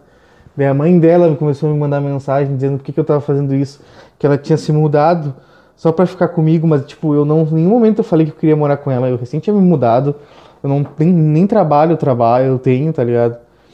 E se ela se mudou, a culpa foi dela, entendeu? Foi ela que quis se mudar, não fui eu que fiz ela se mudar. Por mim tava tudo bem eu ir só aos finais de semana pra casa da mãe dela. Mas daí, né? Tá, isso ficou, ficou assim. Ela me ligava, me mandava mensagem, me ligava, me mandava mensagem e tal. Deu umas duas semanas, eu cometi uma das começo das cagadas que eu já fiz. Que foi, ela falou assim, vem aqui em casa, eu quero falar contigo, não sei o que. Eu fui lá e a gente acabou transando. Sabe como é que é? Eu, eu tinha 19 anos e, pô, ela che... pô, cheguei lá, ela tava de, de camisola e coisa, pô, eu pensei que eu, eu pensei só com a cabeça de baixo, Fernando, eu não, não pensei muito no, nas coisas. Então a gente acabou transando, tá, eu fui embora. Então ela começou a me chamar direto e eu falando, hum, tudo bem, pode manter uma relação assim, né? Da gente tá só transando. E coisa, eu achei, eu achei que ia dar, entendeu? Até que um dia eu tô com outra guria, naquela praça que eu falei que eu terminei com ela, e ela chegou assim, fazendo fiasco, gritando com a guria, gritando comigo. Eu falei, tá, não. Eu falei pra guria assim, vamos embora pra outra guria, deixa ela aí. Eu fui embora, ela me perseguiu, ela me seguiu, me, me deu uns dois tapas na cara foi quando a outra guria se botou na frente e falou: para de bater nele. Porque eu não. Ela queria que eu batesse nela, entendeu? Ela queria muito que eu. E a minha vontade foi de sentar assim a mão na cara dela. Mas né, eu, eu, eu ainda pensei. Pensei nisso ainda daí. Daí tá. Daí ela, a outra guria me defendeu e tudo, e a outra guria foi embora, também nunca mais nem olhei na cara da outra guria. Só que daí tá, eu depois disso fui pra casa. Daí, nesse dia, ela apareceu na porta da minha da casa onde eu moro, que é com meu primo, chorando, pedindo desculpa. Daí, ah, esqueci de comentar, ela se mudou para três quadras da minha casa nesse momento. Chorando, pedindo desculpa e tal. Eu falei, tá, tá, eu te desculpo, eu te levo em casa. Daí levei ela em casa e voltei para minha casa. Daí nisso eu comecei a me relacionar, claro, com, com, normalmente com outras gurias. Daí eu tô. Eu comecei a ficar sério com uma outra menina. Isso tinha passado uns três meses já. Comecei a ficar sério com outra menina e nós já não tava junto, três meses que a gente não tava junto. Comecei a ficar com a outra menina e ela começou, criou um monte de fake, começou a mandar mensagem pra guria dizendo que ia bater nela, dizendo que eu não prestava. Nossa, assim, ó, fazendo, não sei se alguém, o público deve estar se identificando, falando que eu que eu era um merda, que eu ia na casa dela comer ela, sendo que fazia tempo que eu não comia ela. E tudo, não sei o que, não sei o que, e que ela ia bater, cagar ela a pau e que era pra ela sair de perto de mim, não sei o que. Claro, óbvio, achou, não sei como ela descobriu o nome, número da guria, começou a ligar pra guria. O que a guria fez? A guria saiu de perto de mim, né? Ela fez o óbvio, que era sair de perto de mim. E daí daí eu falei, não, isso tem que acabar, eu vou ir na tua casa pra gente conversar. Eu fui, né? Falei, não, isso tem que acabar. Ela é uma pessoa adulta, ela era mais velha que eu. Ela tem que saber o que, que é certo e o que, que é errado. Daí fui lá, nós transamos. Tudo isso sem camisinha. Deu essa. A gente transou, depois acalmou uma coisa, ela parou, né? Parou. Deu dois, duas semanas. Não, não. Um mês, ela me chama e diz que tá grávida. De mim eu falei, ué, então tá, se tu tá grávida, aí eu, eu dou um jeito, eu falo com a minha mãe, eu começo a trabalhar e tudo, e mas eu não vou voltar contigo. Eu não vou voltar contigo. A gente vai criar esse filho, os dois separados, a gente cria, é minha responsabilidade, eu vou fazer o quê? Né? Deu duas semanas, ela me mandou mensagem dizendo que tinha sofrido um aborto espontâneo. Por favor, né, Hernani, pra mim, ela meteu o migué da gravidez pra, pra mim seguir com ela. Achando que eu ia voltar pra ela que nem um cachorro. E depois que ela se mostrou completamente louca. Daí eu falei, tá, eu não vou mais falar contigo, bloqueei ela em tudo e deu. Daí eu passa, passa uns dois, três meses. É, eu fui numa festa com um amigo meu. E eu tava bebaço, bebaço assim. E putz, eu fiquei com ela na festa. Eu, eu também, olha, eu, olhando as coisas agora, eu vejo que eu também pedi. Eu fiquei com ela na festa, só que eu fiquei com ela, sair e fui ficar com outras gurias. Cara, eu te juro, da metade pra festa pro final, era ela, ela me enquadrou num canto da festa, me xingando, com o dedo na minha cara, ela rasgou, segurou no meu, no meu, no meu, no meu colarinho, que não é colarinho, na minha gola, rasgou minha camiseta até o peito no meio da festa, xingando com o dedo na minha cara e bateu em mim, não sei o que. Até que meu amigo falou, Deus, chegou, me tirou dali e a gente foi embora. Daí pra mim, daí, né, aconteceu isso, isso foi para mim foi uma... não foi bem a gota d'água porque depois no outro dia eu fui lá, é, ela pediu desculpa e a gente transou de novo. Às vezes assim eu paro para ver e eu realmente mereci alguma das coisas que aconteceram comigo. Mas também depois disso eu nunca mais vi ela, eu nunca mais falei com ela, nunca mais só que o que, que acontece? Isso foi em 2017, em 2018 eu comecei a me relacionar com outras gurias e toda guria que vamos por é, me marcava em alguma coisa no Facebook ou que ela via que curtia minhas coisas, ela ia atrás e mandava mensagem, tá ligado? Ela, não sei como ela descobria que a guria que eu tava ficando, não sei se ela me via na cidade, entendeu? Porque a cidade não é muito grande. Ela me via na cidade com a guria e, cara, ela infernizava a vida da guria. Infernizava a vida da guria, me, infer... me infernizava indiretamente, né? Até que isso se seguiu por 2018 inteiro. Ela arrumou um namorado, mesmo namorando, ela fazia isso. O que eu até sinto pena pelo cara, porque ela criava fake, me mandava mensagem dizendo que queria voltar comigo, que tava com saudade. Tudo isso namorando, tá ligado? Eu sei que ela tava namorando, porque os meus amigos, via pelo perfil dela nas coisas dos meus amigos. E nisso, 2018, todo assim, e até que em 2019 eu arrumei outra namorada, e ela começou a fazer isso, só que essa minha namorada era mais louca, louca entre aspas, né? Ela se enfrentou a ela e falou: então tá, tu vai fazer alguma coisa, então vamos fazer. E foi lá pessoalmente, daí elas se resolveram lá, discutiram e, ela não, procura, não me. Não me procura mais, assim. Até esses tempos, um fake me mandou mensagem dizendo que tava com saudade e tal. Mas é isso que eu falo, tipo, essa é a minha história, entendeu? O quanto uma ex pode te perseguir e te agredir. E eu ficar um recado pra gurizada, se vocês não, não, não namorem na emoção. Eu namorei muito pela emoção de ter uma namorada, assim. Porque passou três meses e não quis mais, entendeu? Mas essa é a minha história. Valeu, Hernani. Sou muito seu fã. Seu podcast é bom demais.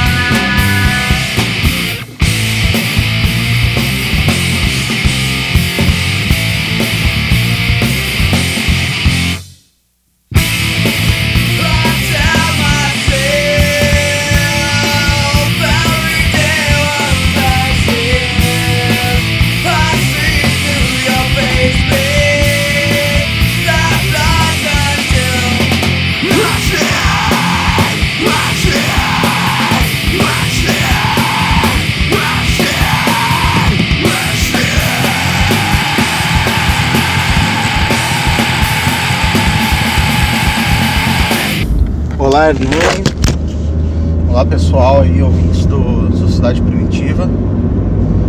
A pedido do Hernani, eu vou contar uma, uma das histórias de ingratidão que eu tive. Foi.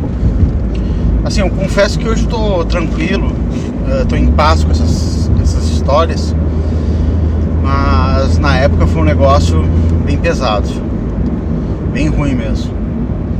Então, assim, uh, eu tinha um sócio na minha empresa, né? Minha empresa ela passou por alguns sócios, hoje só eu sozinho. Eu digo pra vocês que sócio é sócio é patrão, né? Eu tô muito mais tranquilo estando sozinho na minha empresa. Na verdade, minha esposa, no caso, é minha sócia, né? E daí a gente fechou e eu abri uma só pra mim. Pra não complicar, não envolver nome de terceiros, precisar de uma assinatura é só uma? Mas há muitos anos atrás, uns, sei lá, uns 10, 15 anos, não, sei direito. Mas eu tinha um cara que era meu amigo no colégio, né? A gente tinha até. Teve uma época que a gente teve uma banda junto e tudo. E o cara já era meio babaca, sabe? Sabe aquelas pessoas que, tipo, não querem mais. Se não é do jeito delas, elas levam a bola embora e acabam com o jogo. Ele era mais ou menos assim na banda. Então, assim, tinha. Ah, vamos tocar tal música no show, por exemplo. Ah, não, essa música a gente não, não gosta. Ah, mas olha só, não sei o que, tu queria forçar. E aí ele falou, ah, então tudo bem, então eu tô saindo e tal. Só que ele era tipo dono dos amplificadores, dono do baixo. Ele tinha os, os instrumentos e tal. E aí. Não, não, fica aí, então a gente faz o que tu quer e tal. Então o cara mais ou menos assim. Mas passou uns anos, né, do segundo grau. Uh, por causa do Orkut, o Facebook, início do Facebook, eu reencontrei essa galera, né? Então, retomando aqui, né? Uh, o que aconteceu? Eu reencontrei essa galera de, da antiga, né? Só que daí eu já tava em outra época, né? Tava com empresa, tal. A nossa, minha empresa tava indo bem. E eu tinha alguns funcionários, tinha um escritório no centro de Porto Alegre. Tinha um sócio também, e o cara era, era um cara muito bom, muito talentoso, né? Então, esse cara, ele tinha um papel de estrategista e tal, e, e atendimento de clientes. Então, eu, tipo assim, eu contratei o cara, eu fiz uma, umas conversas com ele e tal. Aí eu, ele tinha trabalhado em umas empresas legais, aí eu contratei ele para prospectar clientes na minha empresa, entendeu? Então, assim, eu acho que ele ficou três meses minha empresa, ganhando salário, e nunca trouxe nenhum cliente. Ele não conseguiu, não conseguiu nenhum prospectar nada, não conseguiu. Eu, tipo assim, eu, eu entendia ele como um cara que ia prospectar clientes grandes e tal, clientes. Cara, ele nunca conseguiu nada, zero. O resultado foi zero, né? Uh, então, assim, ele trabalhava lá e, cara, o bicho não fazia, bicho não fazia nada, tá ligado? Mas enfim, é, eu mantive o cara lá. E durante, na verdade, durante o tempo que ele tava lá, ele ficou encebando e ficou prospectando negócios, né? Então ele conseguiu um emprego numa empresa multinacional e caiu fora. Então, tipo assim, eu paguei o cara lá um dinheiro que era legal na época e o cara, tipo, era um dinheiro assim, ó, ele ganharia uma grana mais comissões, né?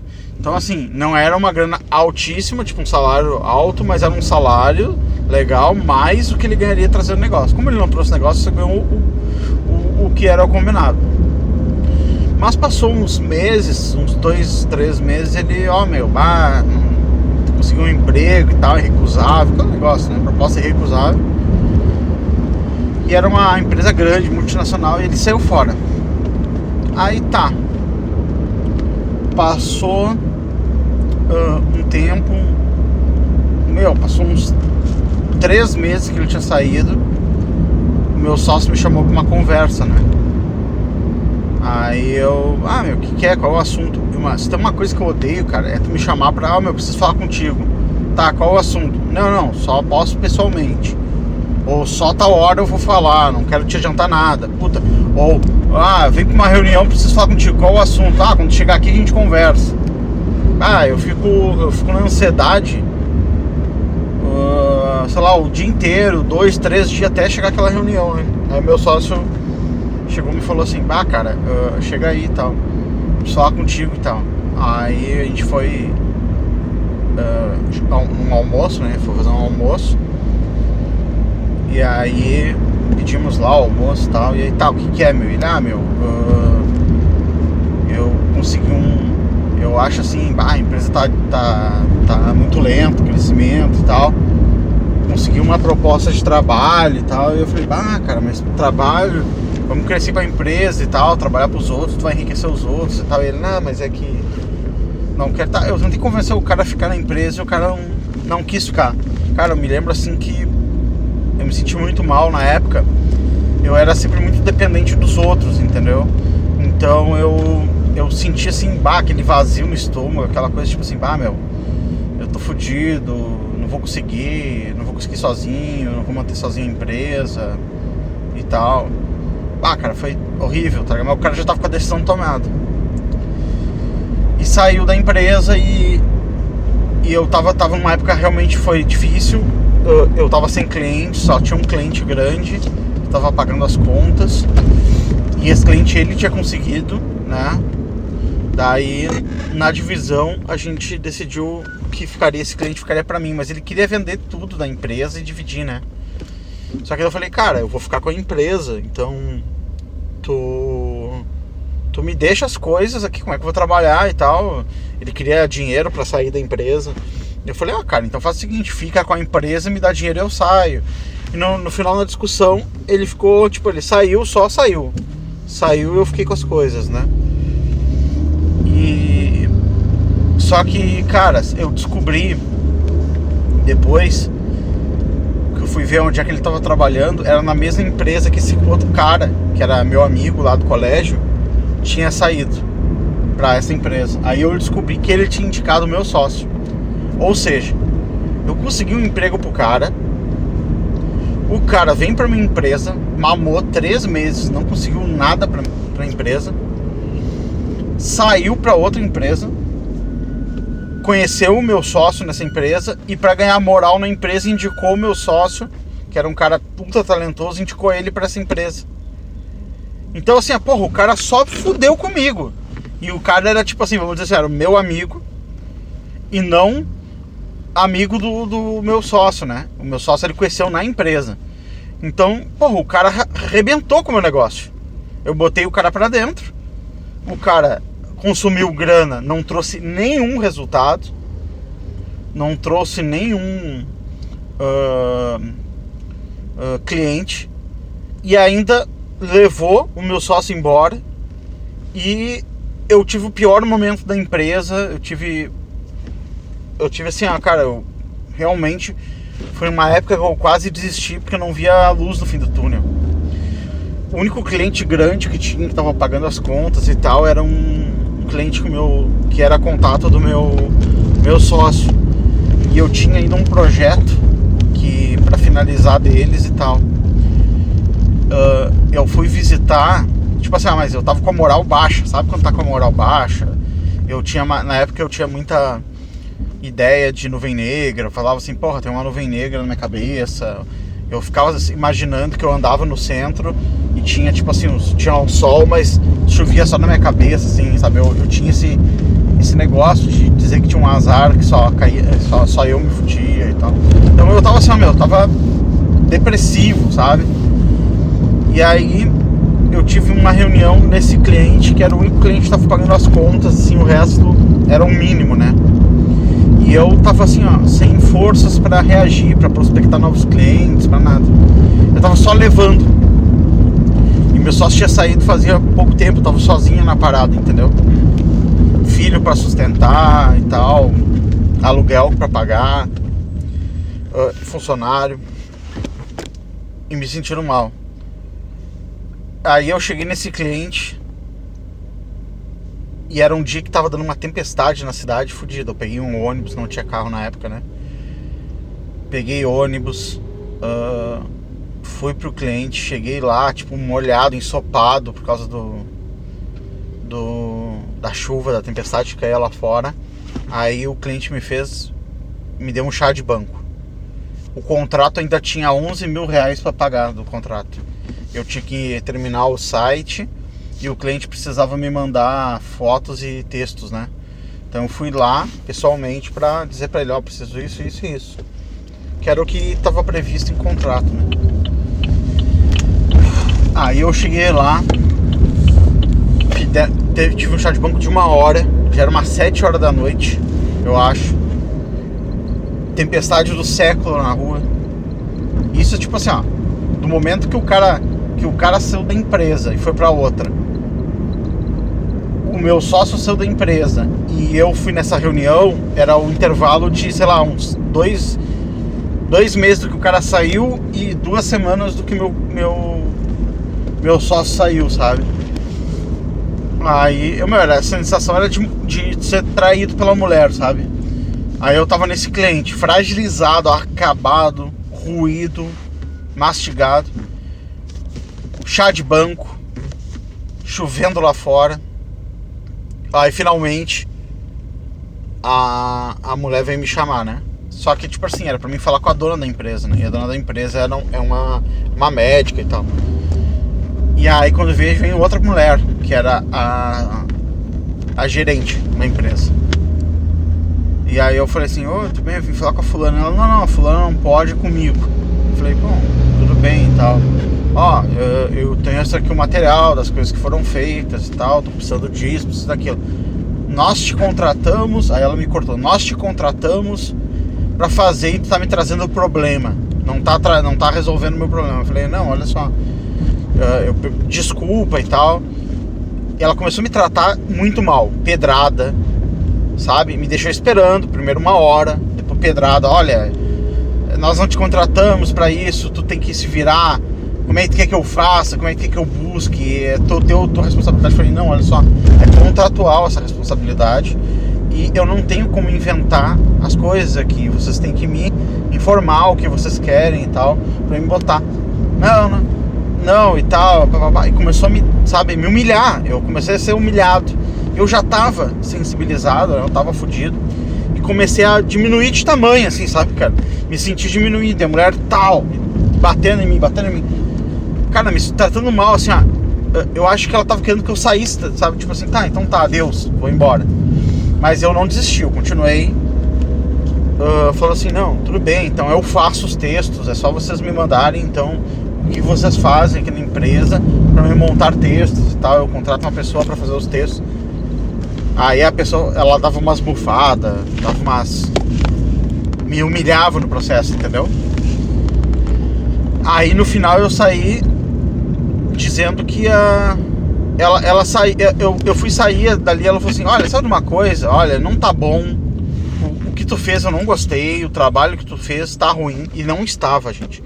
Era um trabalho bem feito. Foi um dos melhores projetos que a gente tinha feito lá. E ela falou assim: ah, olha, eu, pelo que eu vi, eu não gostei do que eu vi. O trabalho não está bom. Sabe uma coisa? Vamos cancelar o trabalho. Olha, não gostei e tal. Aí eu falei assim: olha só, uh, eu quero falar com a dona, não vou falar contigo, tem uma gerente. Como é que tu quer cancelar um contrato? Tu não tem autoridade para cancelar? Ela assim: olha só, vai embora. Eu tô com pressa, tem horário, não sei o que, tenho que atender pessoas. Ah, pô, me expulsou. E eu fui expulso do lugar.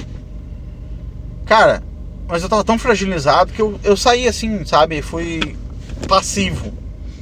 Fui chutado para fora. Cara, quando eu cheguei na rua, chuva comendo, trânsito pegando, eu subindo num ônibus, eu falei, bah, cara, olha só, filho para sustentar, não sei o que, eu, eu dono de empresa, pegando o ônibus, sabe? Eu tava, eu tava na sarjeta do bagulho, sabe? Eu tava no pior momento. Aí eu peguei, eu tentei contato com a mulher, a mulher nunca mais me atendeu, a dona da empresa, e o negócio foi cancelado. Eles cancelaram, realmente me chutaram, pra, me chutaram do negócio. Era 11 mil o negócio, né? E era, esse dinheiro, eu contava com esse dinheiro, entendeu? Porque eu não tinha caixa na empresa mais. Eu contava com esse dinheiro para fazer um capital de giro de um mês, dois meses e tentar me levantar, entendeu? Eu cheguei, eu sei que eu cheguei em casa derrotado, sabe? Que aquele negócio de filme, tu chega em casa, a mulher, ah, tudo bem contigo? Ah, não, tá, tudo bem, tudo bem. Aí tu, tu não conta pra mulher que tu foi demitido, sabe? Era tipo uma sensação assim, né? Aí, cara, eu fiquei mal pra cacete. Aí eu, no outro dia, eu liguei pro advogado, eu tentei, né, uma semana, mostrando, mandando e-mails, dizendo, ó, oh, tá pronto o negócio, tá aqui pronto e tal. Eles ignoraram, aí pediram cancelamento de novo por, por, por e-mail. Eu falei, gente, olha só, eh, quer cancelar? Então tá, mas aqui tem a cláusula, você tem que pagar tal valor. Ignoraram, cagaram. Eu botei na justiça, né? Passou uns. Cara, passou bons anos, uns 5 anos, porque no Brasil é lento o negócio. Eu fui chamado pra. pra. pra frente do juiz e os caras nem foram na. nem foram na. se defender. Eles, tipo, não apareceram, sabe? Eu, eu fui pra frente do juiz e eu contei praticamente isso aí que eu tô contando pra vocês, que tava no pior momento da empresa, eu contava com aquele dinheiro e que eu tinha sido expulso e tal. Eu botei a cabeça baixa ali, a juíza ficou meio com pena de mim e me deu ganho de causa, né? Uh, mandou tirar o dinheiro, me deu ganho de causa, fiquei sabendo depois. Passou mais um ano para pegar o dinheiro. Uh, foi feito via judicial, uh, pegou o dinheiro da conta direto dos caras, os caras tinham só 6 mil na conta. Então teve que. Teve que. Eles ligaram para fazer uma negociação. Foi um rolo, tá ligado? Ligaram pros meus advogados para pedir para pagar a parcelada e tal. Mas na época que já aconteceu isso, eu já não precisava mais do dinheiro, né? Tinha passado vários anos. Mas, cara, só anos depois, tipo, vamos dizer assim, ó, depois desse evento, uns 10 anos depois, eu acho, que eu fui perceber o que tinha acontecido. O meu sócio, na saída da empresa, ele tentou levar dinheiro. Falou assim: Olha, eu sou sócio, a gente tem um monte de coisa aqui, temos ar-condicionado, temos mesas, computadores e tal. Eu quero dinheiro. Eu vou sair da empresa, eu quero um tanto de dinheiro. Eu falei, cara, uh, na boa, eu não vou dar nada. Tu quer sair, sai sem dinheiro, porque eu preciso do. Como é que tu quer sair, tu quer levar? Tu quer que eu te pague para te sair?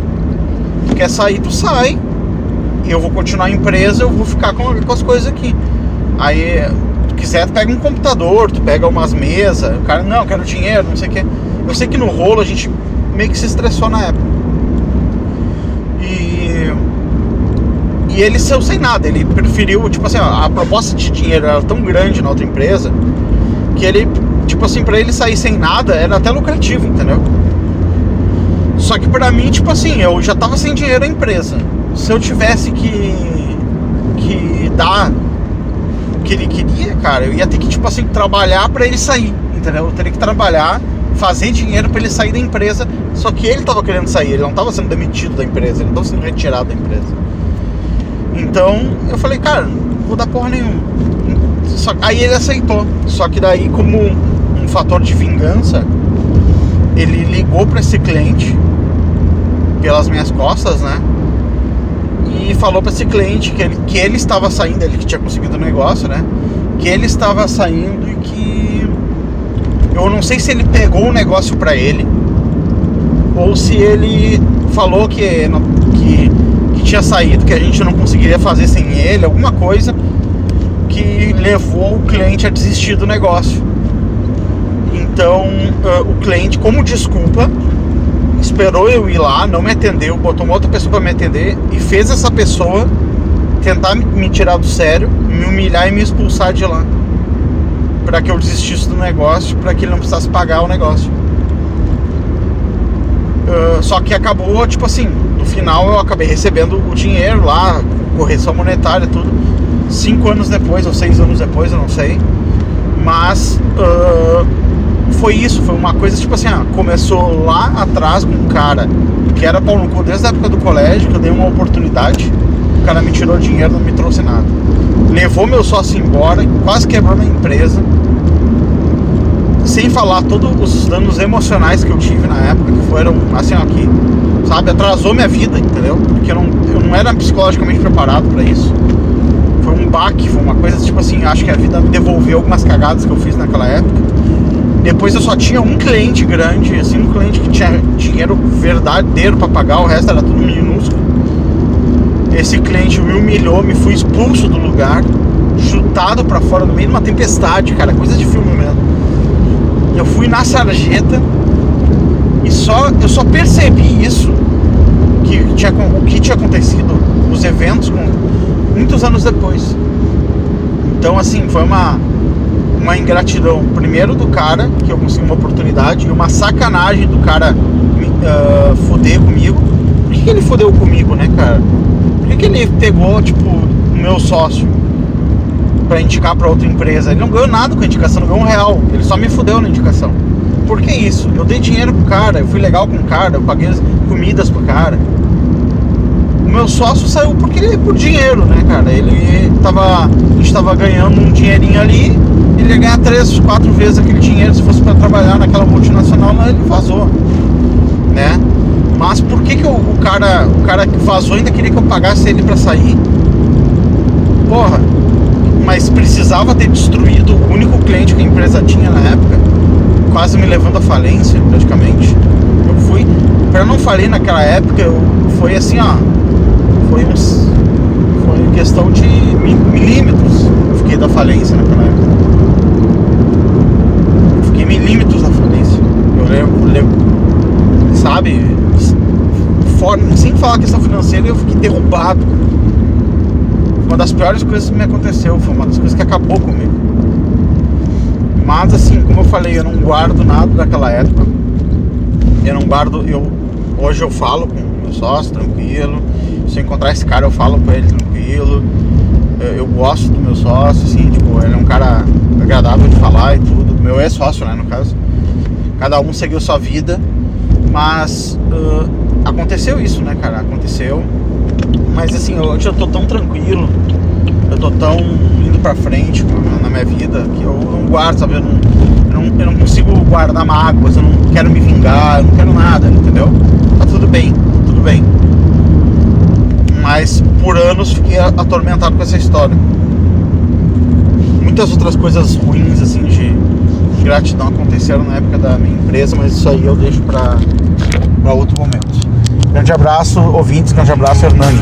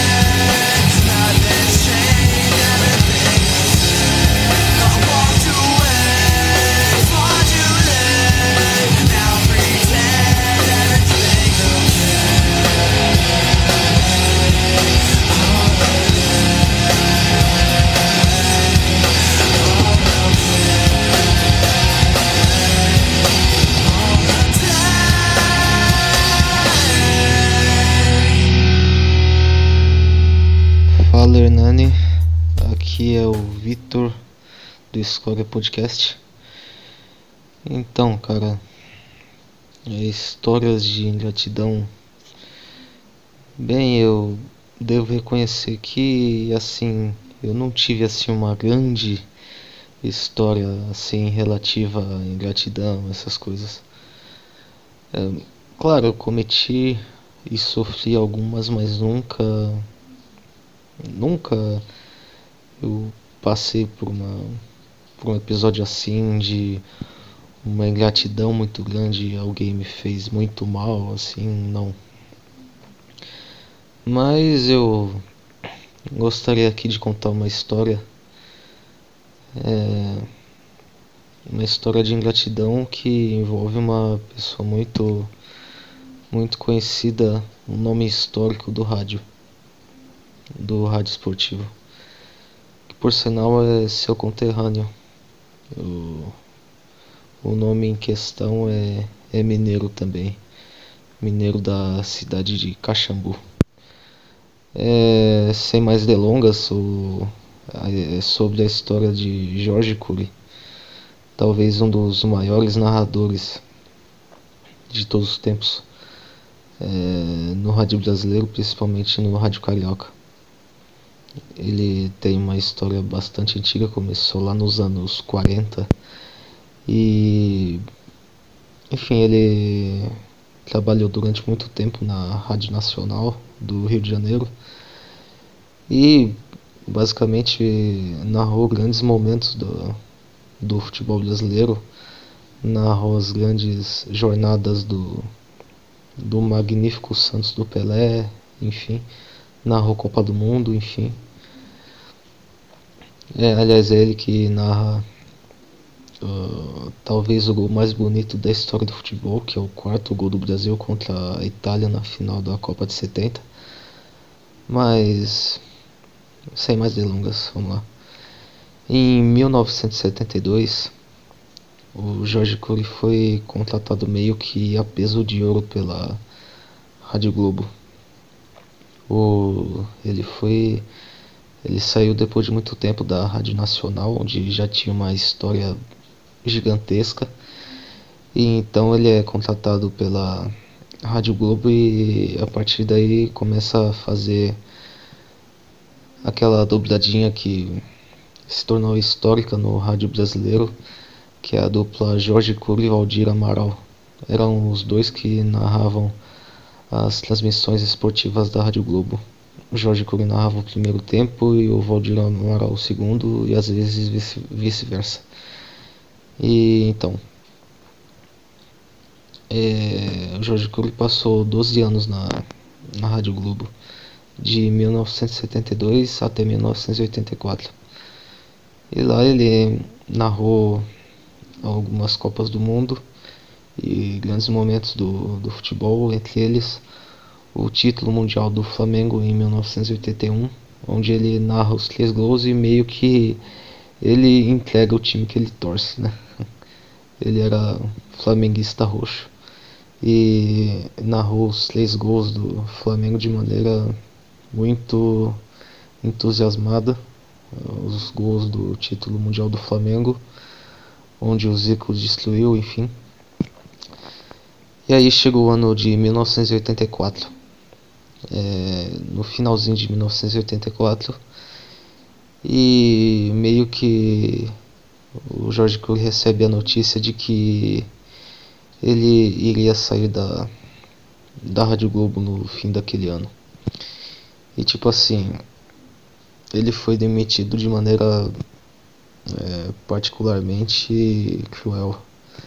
O cara que era o diretor da Rádio Globo demitiu o cara, só que só que ele falou assim, ó, se você quiser, você ainda pode narrar mais dois jogos aqui na aqui na Rádio Globo, o jogo entre Flamengo e Campo Grande que vai ser na sexta-feira e o o teu jogo de despedida pode ser o jogo, o jogo entre Vasco e Botafogo que vai acontecer domingo. E ele com todo o profissionalismo do mundo aceitou. Claro, ele ficou muito chateado com isso.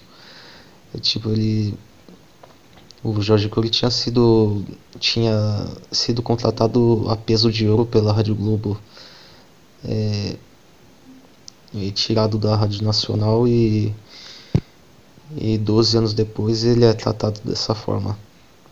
Se bem que é um negócio muito engraçado, principalmente em ambiente, é, em ambiente corporativo. Não dá muito para esperar gratidão desse nessa nessa área, não é? Mas continuando. Então ele narrou o jogo do Flamengo com Campo Grande na sexta e narrou o jogo entre Vasco e Botafogo no domingo. Ele narrou muito. E no final ele meio que faz um desabafo e meio que joga a merda no ventilador e dizendo que ele foi sacaneado. Aliás, tem esse vídeo no YouTube. É só colocar o nome dele, o nome do Jorge Cury na, na barra de pesquisa que aparece essa essa gravação dele. É tipo a foto dele e embaixo o nome da Rádio Globo.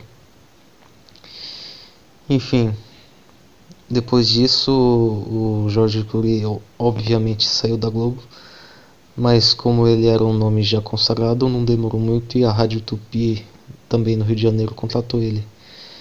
E a dupla que ele fazia com o Valdir Amaral, ele passou a fazer com outro monstro sagrado da narração esportiva que é o era o do Alcei Camargo.